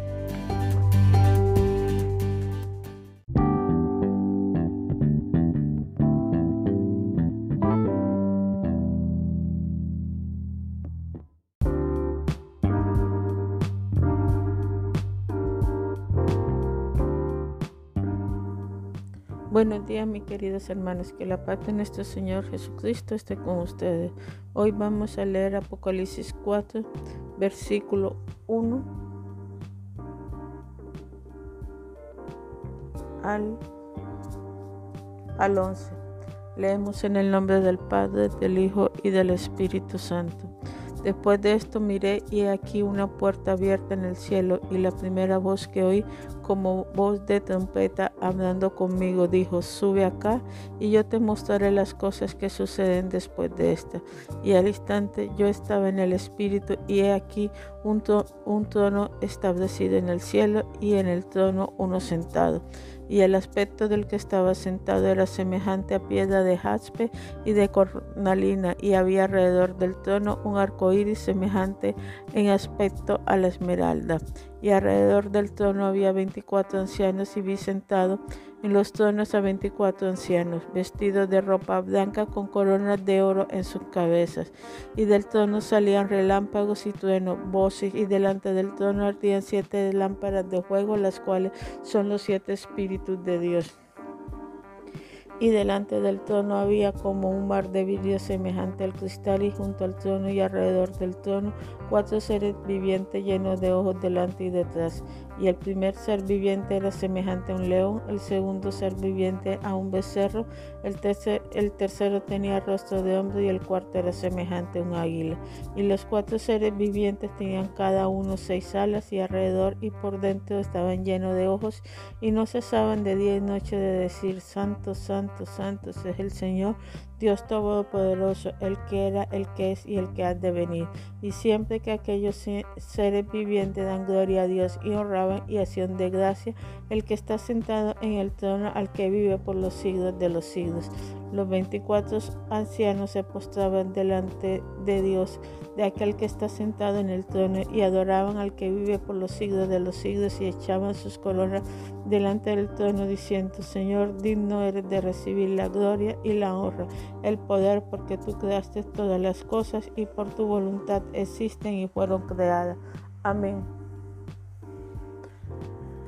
El apóstol Juan estaba en la isla de Parmo, y el Señor quiso revelarle su gloria, su trono celestial. Lo llevó al tercer cielo, donde había un arco iris como esmeralda, donde había un trono. Y, en ese trono había alguien que estaba sentado en el cielo. Y el aspecto de esa persona era semejante a piedra de arte y de coralina era majestuoso. Era la misma gloria de Dios, la misma que vio Ezequiel en el río Quedar. Era la gloria de Dios lo que estaba viendo el apóstol Juan. Estaba viendo cómo era digno de adoración, cómo los seres vivientes lo adoraban. Estaba viendo cómo los ancianos lo adoraban está viendo la verdadera adoración al Dios viviente, postrarse en tierra, humillarse ante su presencia, adorarlo, porque solamente Él merece esa adoración. Nos preguntamos cuál es el significado de los seres vivientes que son. Los seres vivientes son ángeles que están en el trono de Dios para honra y para su alabanza permanentemente de día y de noche. Uno tiene cara de león, tienen cuatro caras, una de león, una de buey, de hombre y de águila. La cara de león representa la nobleza y la realeza de Dios. La cara de buey representa la humildad y la fortaleza. Si eres humilde, eres fuerte, porque Dios ama al humilde. La cara de hombre presenta la humanidad de nosotros y la cara de águila presenta la visión del profeta, el que todo lo ve. También están estaba el Espíritu Santo o los siete espíritus de Dios. Siete espíritus de Dios es el mismo Espíritu Santo en su, en su total plenitud, en su total fortaleza, en su totalidad. Estaban, los, estaban llenos de ojos, representa el espíritu de profecía. El espíritu de profecía que revela a sus santos lo que ha de venir y lo que ha de suceder. Pero aquí lo importante es cómo se adoraba a Dios. La adoración al Dios Altísimo, esa adoración que nace del corazón de los hombres. Y ustedes dirán, no es que Juan fue privilegiado porque fue al tercer cielo, porque Juan pudo ver el trono de Dios. ¿Sabes? Cuando tú estás en adoración y estás en perfecta comunión con Dios, cuando tu vida es delante de Él, es una vida de comunión, de búsqueda constante, es una vida de estudio. Tú puedes ver el trono de Dios. Tú puedes verlo a Él en su majestad, porque Él se te va a revelar si tú permaneces adorándolo. La adoración hace que la gloria de Dios descienda sobre ti y tú puedas ver la gloria del Señor en ti. Cuando tú subes al tercer cielo, porque tenemos abierto, nosotros podemos entrar al lugar santísimo, porque la sangre de Cristo rompió el velo que había entre Dios y nosotros, entre el lugar santísimo y el lugar santo. A través de la sangre de Cristo, a través del pago del Cordero inmolado, tú puedes entrar al lugar santísimo en adoración. Puedes traer el cielo a la tierra. Puedes ir al tercer cielo y ver cosas maravillosas que Él te va a revelar. Tú dirás que esto es imposible, pero sabes la verdadera adoración estremece los cimientos de los cielos. La verdadera adoración abre los cielos y tú puedes ir allá para adorar, glorificar al Dios Altísimo, para estar en su presencia. Puedes ver literalmente el trono de Dios.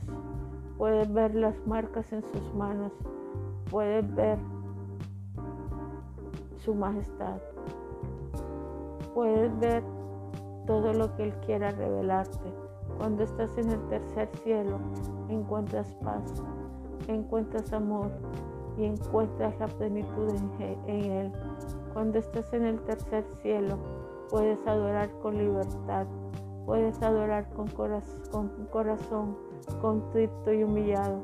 Pero para subir al tercer cielo, tienes que humillarte ante la presencia del Todopoderoso, renunciar a lo que tú eres, renunciar a tu humanismo, renunciar a tu egoísmo, renunciar a la ira, renunciar a inclusive aún a tu propia vida, para que Jesús pueda vivir en ti. El apóstol Pablo nos dijo, en Cristo yo vivo en Cristo, Él está en mí y yo estoy en Él. La verdadera adoración es cuando tú sientes que estás dentro de nuestro Señor Jesucristo. Cuando tú te ves dentro de Él, Él está en ti y tú estás en Él. La verdadera adoración es ser uno con nuestro Señor Jesucristo, es entender su corazón, es entender su sufrimiento por las almas que se van al infierno, es entender el amor grande que el Padre Celestial derrama cada día sobre la tierra. Ese amor infinito, ese amor que te guarda, ese amor que te llena. La verdadera adoración te lleva a que ames verdaderamente a nuestro Señor Jesucristo. Dios es el único que merece adoración. Dios te invita a que tú lo adores en verdad con tus palabras, con un corazón humillado, que lo adores en silencio, que lo adores con canciones, canciones que te salgan de, del alma, un cántico nuevo que el Espíritu Santo te da para que tú adores, para que tú lo exaltes y para que tú lo reconozcas a Él como el único Señor verdadero. Jesús quiere esa verdadera adoración adoración que estremece los cielos, adoración que no importa en qué circunstancias estés, pero que con solo cerrar los ojos tú estés tan acostumbrado a adorarle que aunque haya bulla a tu alrededor, haya, haya calamidades a tu alrededor, aunque estés pasando por fuego, aunque estés pasando por, por inundaciones, aunque estés pasando por pruebas, esa es la verdadera adoración que hace estremecer el cielo cuando tú te humillas verdaderamente ante la presencia de Dios y le entregas todo tu ser sin dejar reserva y sin dejar absolutamente nada para ti. Es morir a la carne, es morir a ti misma, es morir en la cruz del Calvario al lado de Cristo y sentir inclusive sus clavos enterrados en sus pies, sentir sus, los clavos enterrados en sus manos, aún la corona de espina, la dificultad para respirar y todo lo que Él padeció por ti. La verdadera adoración te da ese privilegio de verlo, de estar en el tercer cielo. La verdadera oración en espíritu y en verdad te revela las cosas por venir, te revela lo que Él quiere que tú sepas, te habla, te consiente. La verdadera adoración calma tu corazón, te da paz en medio de la tormenta y en medio de, de las dificultades porque cuando tú adoras, confías en Dios, cuando tú adoras, confías en ese ser todopoderoso que está a tu lado, confías en ese ser que tú, que te ama, confía en ese ser que tú adoras, confías en ese ser que te llena. La verdadera adoración es esa, adorarlo en espíritu y en verdad, negarte a ti mismo, ir al tercer cielo y contemplar las maravillas de su gloria. Hoy te invito a que adores a Dios. En este domingo te invito a que derrames tu cuerpo delante de ese Dios todopoderoso, de esa persona que nos ama. Hoy te invito a que te humilles ante Él, le digas todo lo que sientes. Hoy te invito a que desees con todo tu corazón ver la gloria de Dios y que eso sea lo más importante en tu vida, que eso sea tus ganas de vivir, que eso sea el motivo por el cual tú, tú vivas y existes. Vamos a orar para que el Dios Todopoderoso te llene de esa oración, te llene de esa unción de adoración, te llene de ese deseo de querer más y más de Él, de esa agua insaciable que tú deseas cada día.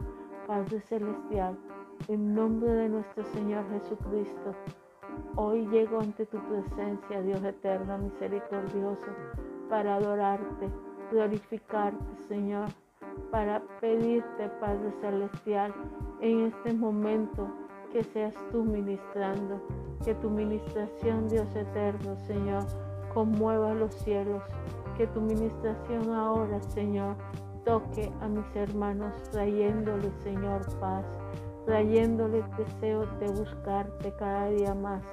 Señor, que en estos momentos ellos sientan libertad, Señor, en su corazón, Padre Celestial, para entregarte, Señor, su vida, para entregarte, Padre Celestial, todo tu ser. Padre Celestial, que en estos momentos ellos deseen más de ti, que ellos deseen en este momento morir más al yo, para que tú vivas cada día más y más en ellos. Espíritu de Dios, ministra mis hermanos, rompe ataduras, Padre Celestial Rompe cadenas, Dios eterno, misericordioso. En estos momentos, Padre Celestial, te pido que ellos deseen verte. Señor, te pido que ellos deseen ver tu gloria en el tercer cielo. Te pido que ellos deseen ir al tercer cielo y verte en tu majestuosidad, Padre Celestial.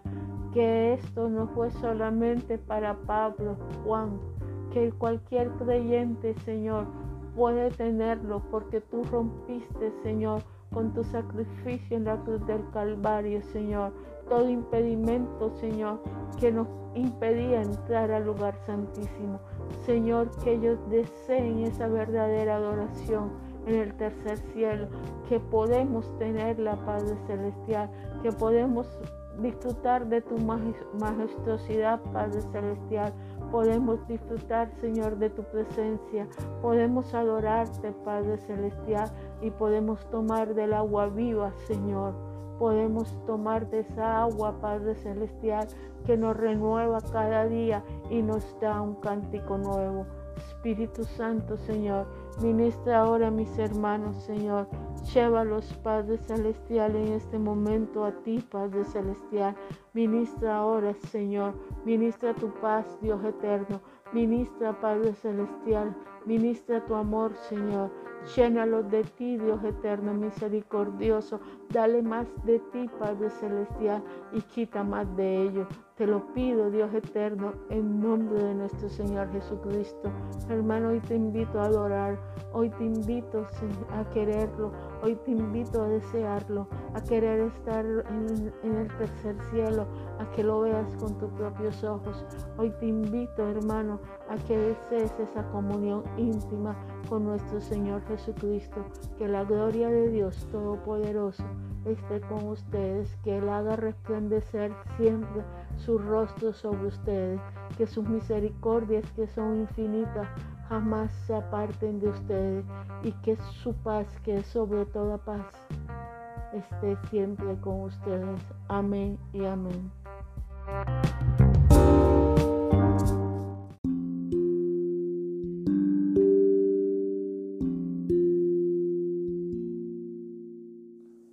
Buenos días, mis queridos hermanos. Que la paz de nuestro Señor Jesucristo esté con nosotros. Vamos a estudiar Apocalipsis 3, versículo 14.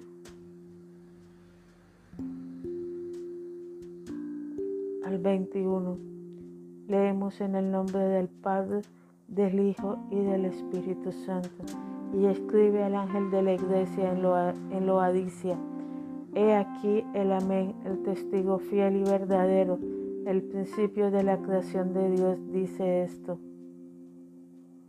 Yo conozco tus obras, ni eres frío ni caliente, ojalá fuera frío o caliente, pero cuando eres tibio y no frío ni caliente, te vomitaré de mi boca, porque tú dices, yo soy rico y me he enriquecido y de ninguna cosa tengo necesidad y no sabes que tú eres un desventurado, miserable, pobre, ciego y desnudo.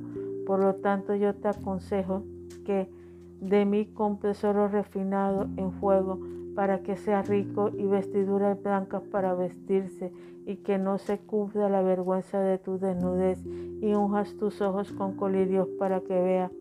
Yo reprendo y castigo a todos los que amo, sé pues celoso y arrepiéntete. He aquí yo estoy a la puerta y llamo. Si alguno oye mi voz y abre la puerta, entraré él y cenaré con él y él conmigo. El que venciere, le daré que se siente conmigo en mi trono, así como yo he vencido y me he sentado con mi, con mi Padre en su trono. El que tiene oídos, oiga lo que el Espíritu dice a las iglesias.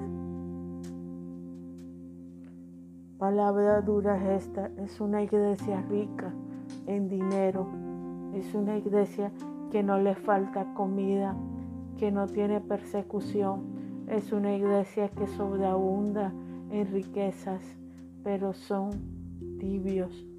Cuando tú eres frío es porque estás apartado de nuestro Señor Jesucristo y ya no oras ni lees la palabra de Dios. Cuando eres caliente es porque busca verdaderamente a nuestro Señor Jesucristo. Estos son cristianos que eran tibios, cristianos que no buscaban sino de vez en cuando a nuestro Señor Jesucristo, cristianos que de vez en cuando lo buscaban a Él, cristianos que iban todos los domingos, pero que no necesitaban a Jesús. ¿Cuántas veces Jesús ha estado en la puerta de las iglesias y nosotros no lo hemos dejado entrar por mucho activismo? ¿Cuántas veces Jesús ha estado al lado de nosotros y nosotros no le permitimos que entre. Cuántas veces nos habla y nosotros no le prestamos atención, no escuchamos su voz, somos tibios, leemos de vez en cuando la palabra, oramos muy rara vez, o si oramos, oramos cinco minutos al día. Predicamos sin amor a las personas solamente por predicar. De pronto vamos cada 15 días a la iglesia o al culto o vamos cada ocho días. Tenemos de todo porque tenían mucho oro, pero ellos eran pobres, estaban desnudos, podían tener vestidos carísimos, zapatos de última moda, pero estaban desnudos porque le faltaba lo más importante, el dador de vida, nuestro Señor Jesucristo. Le faltaba la pasión, le faltaba el amor verdadero hacia Él. Nuestro Señor Jesucristo que los ama, nuestro Señor Jesucristo que quiere estar siempre al lado de nosotros, que toca para que nosotros le abramos la puerta. Pero cuántas veces pensamos que Él está dentro y Él no está. Una iglesia que no se había dado cuenta que el Espíritu Santo ya no estaba ahí. Una iglesia que tenía oro, pero Dios le dice, Jesús le dice, compra el verdadero oro, que es su amor, su palabra. Y si tienes ese oro refinado, ese oro puro, Él te ayudará a permanecer fiel. También le dice, compra colirio. Loadicia era famosa porque vendían gotas para los ojos y porque había un templo a Esculapio, el dios de la medicina. Él les dice, compra colirios para que veas mejor, para que me veas. Le está diciendo, la visión que tienes no es verdadera, no ves, eres ciego, eres desnudo, no tienes ropa. Te voy a disciplinar. Y sabes, Dios disciplina a las personas que ama. Dios disciplina a su iglesia para que su iglesia reaccione. Dios te, disciplina, pero así como te disciplina, te da la salida y no te va a disciplinar con una carga que tú no puedas aguantar. Dios te disciplina y te dice, en estos momentos cambia, abre la puerta de tu corazón porque quiere entrar y quiere invitarte a cenar. La invitación a cenar es la invitación a la boda del Cordero, donde podrás comer y donde no te vas a engordar. Dios te dice en este momento, no seas tibio, sé caliente, recíbeme, abre la puerta de tu corazón. Piensas que yo estoy contigo, pero no lo estoy. Piensas que yo estoy a tu lado, pero no lo estoy porque tú me has dejado afuera. Dios te dice en este momento, Jesús te dice, si no cambias iglesia, te voy a disciplinar, te voy a disciplinar. Arrepiéntete y cambia iglesia, búscame, déjame entrar, déjame decirte que necesitas, déjame decirte que quiero y que espero de ti. Dios quiere una iglesia viva, una iglesia que lo alabe, una iglesia que lo ame, una iglesia que lo lleve por sus caminos, que una iglesia que esté pendiente de él, una iglesia que lo adore, que escuche su voz. Él no quiere que vayas cada ocho días, Él no quiere que ores una vez a la semana, Él no quiere que pienses que eres rico, Él quiere decirte la verdadera riqueza en nuestro Señor Jesucristo. No hay otra riqueza mejor que esa. Ese es el oro refinado. Ese es, ese es, el, es el colirio que te hace ver mejor. Él es el que te da vestiduras blancas. Él es el que te da vida. No seas una iglesia tibia porque Él te va a vomitar. Él te va a quitar tu candelabro y Él te va a transformar y te va a disciplinar.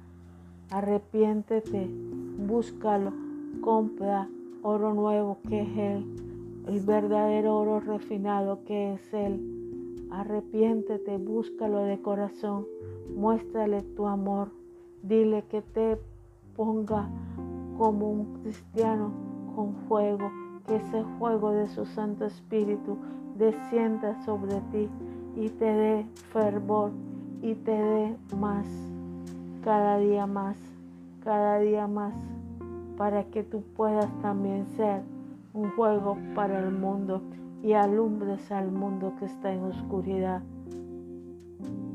Si, si estás tibio, arrepiéntete y dile a Él que entre a tu corazón de nuevo. Pídele que te fortalezca. Dile que le, te muestre tus errores, que Él lo hará. Pídeselo y verás a ver cómo Él va a transformar tu vida. Que Dios te bendiga esta noche. Que Dios te bendiga hoy. Que Dios te bendiga mañana. Que Dios te bendiga siempre y que su misericordia esté contigo y que su rostro resplandezca siempre en ti. Dios te bendiga. Que nuestro Señor Jesucristo te muestre hoy por qué eres tibio y que debes de cambiar. Que la bendición del Todopoderoso esté contigo. Amén.